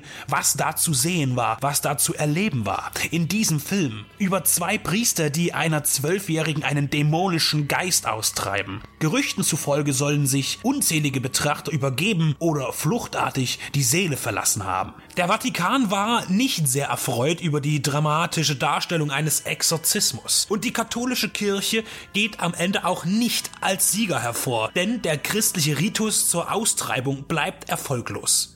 Die Kirche triumphiert nicht. Der Dämon verlässt Reagan zwar, aber nicht auf die von den Priestern erhoffte Weise. Sicher störte man sich zusätzlich an der intensiven Präsentation, in der oft genug blasphemische Äußerungen erfolgen, die vom Dämon im Kind ausgesprochen werden. Nach vier Jahren, 1977, startete das Sequel, Der Ketzer. Regie führte John Borman. Erneut waren die Stars des ersten Films zu sehen. Linda Blair als Reagan und Max von Sydow als Marin, der in Visionen und Rückblenden zu sehen ist. Sein Charakter starb schließlich im Vorgänger. An Fritkins schleichende Spannung, die sich in wahrhaft gruseligen Spitzen entlädt, kommt die Fortsetzung inszenatorisch und auch inhaltlich nicht heran. Die Kassen klingelten auch nicht. Der große Erfolg blieb aus, trotz weiterer Top-Schauspieler Richard Burton, Louis Fledger oder James Earl Jones.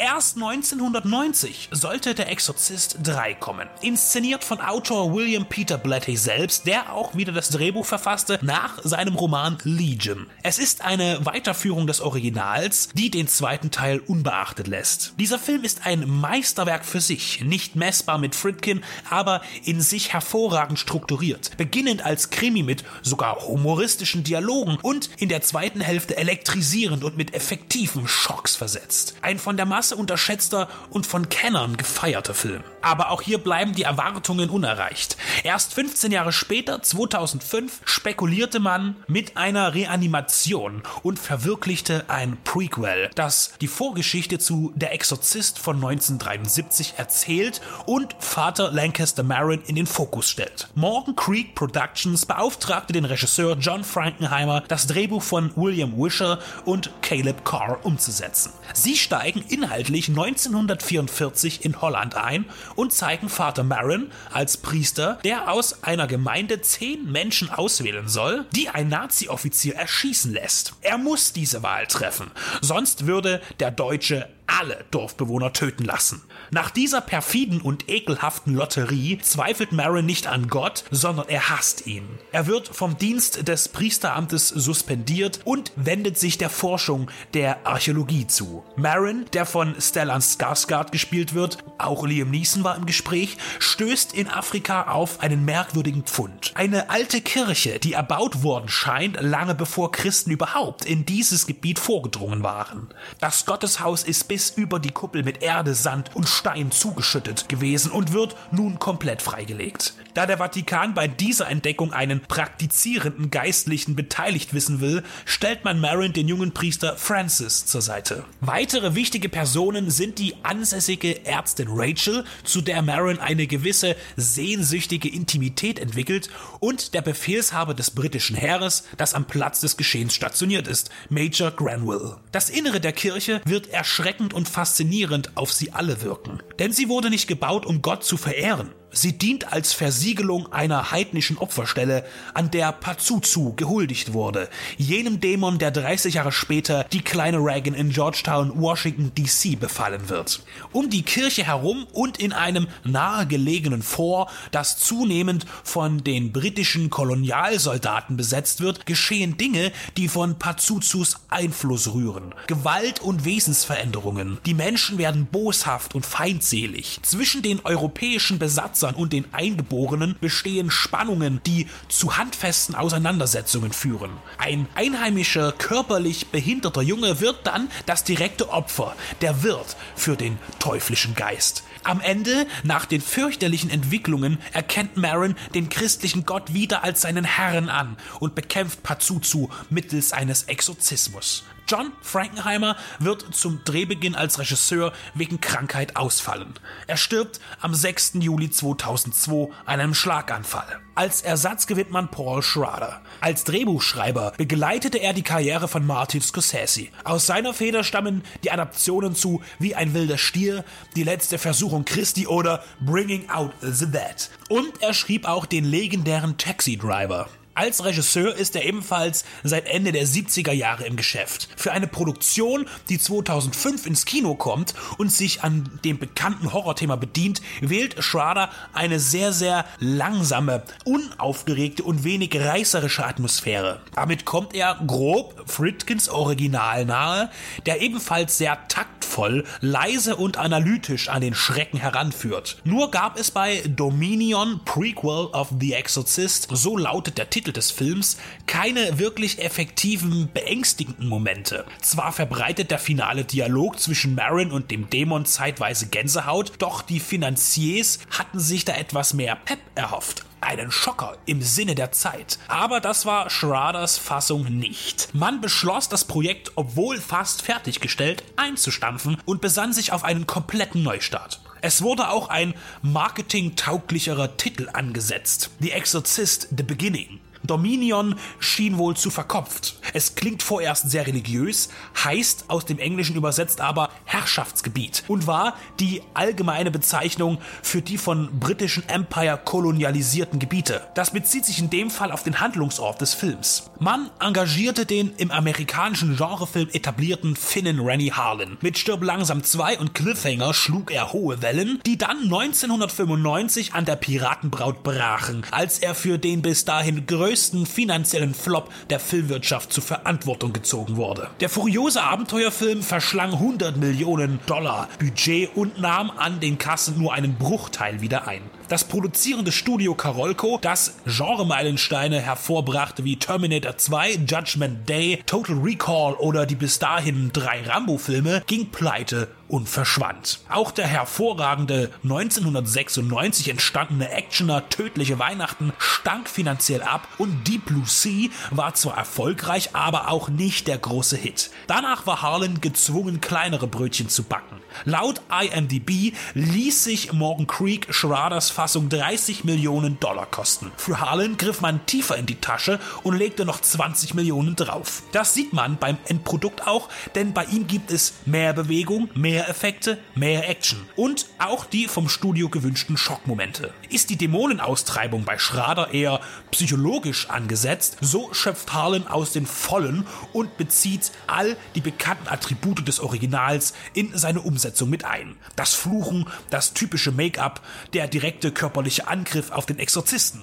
All das gibt es bei Schrader nicht. Man startet auch gleich mit einem harten Opener, eine Kamerafahrt durch ein Meer von verkehrt herum gekreuzigten mittelalterlichen Soldaten. Seine Bilder sind anders ausgeleuchtet, die Farben sind stärker, mehr Sonnenuntergänge, wohingegen bei Schrader immer heller Tag oder dunkle Nacht herrscht. Besonders die Kamera macht den Unterschied. Das Besondere daran, es ist in beiden Fällen der gleiche, der sie führt. Vittorio Storaro. Unter Schraders Regie in Dominion ist die Kamera wenig mobil. Die Kommunikation liegt im Vordergrund, man ist ganz auf die handelnden Personen konzentriert. Unter den Anweisungen von Harlan wird die Kamera entfesselt. Sie lenkt auch gerne mal vom Wesentlichen ab. Sie ist nahezu ständig in Bewegung. Sie geht auch näher an die Akteure heran. Längere Kamerafahrten wechseln mit schnellen Schnittabfolgen. Harlan schenkt dem jungen Publikum einen eigenen Exorzistenfilm nach den Maßstäben der aktuellen Sehgewohnheiten. Bei ihm ist man mittendrin, bei Schrader ist man Beobachter.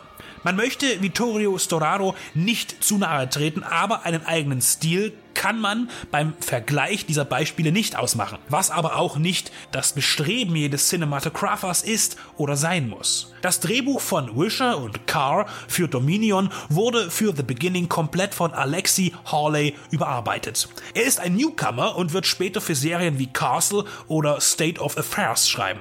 Er baut verschiedene Abläufe um, streicht Charaktere und überträgt ihre Funktion auf andere Protagonisten. Der besessene, körperlich beeinträchtigte Junge in den der Dämon fährt, wird herausgestrichen. Hier bekommt die Ärztin mehr Spiel- und Handlungsraum. Zusätzlich ändert man auch ihre Namen von Rachel in Sarah. Sie ist letztlich diejenige, die besessen sein wird. Auch die Kampfhandlungen zwischen den britischen Soldaten und den einheimischen Stamm erhält mehr visuellen Platz. Bei Schrader wird dieser Krieg nur angedeutet. Hawley gibt auch mehr Details zur Geschichte der gefundenen Kirche preis, verdeutlicht ihre Rolle in Bezug auf den Teufel. Die Beziehung zwischen Marin und dem jeweiligen Besessenen, dem Jungen oder der Frau, ist immer von starker Zuneigung geprägt. Im Falle des jungen Behinderten väterlich und im Falle der Ärztin romantischer Natur. Hier sieht man sehr gut, wie Bezugspunkte verschoben und das Skript variiert wurde. Auch die Atmosphäre wird durch einfache Veränderungen beeinflusst. Betreten Marin und Francis die mysteriöse Kirche bei Shrader erst, als sie komplett freigelegt ist, wodurch sie in helles Licht getaucht ist.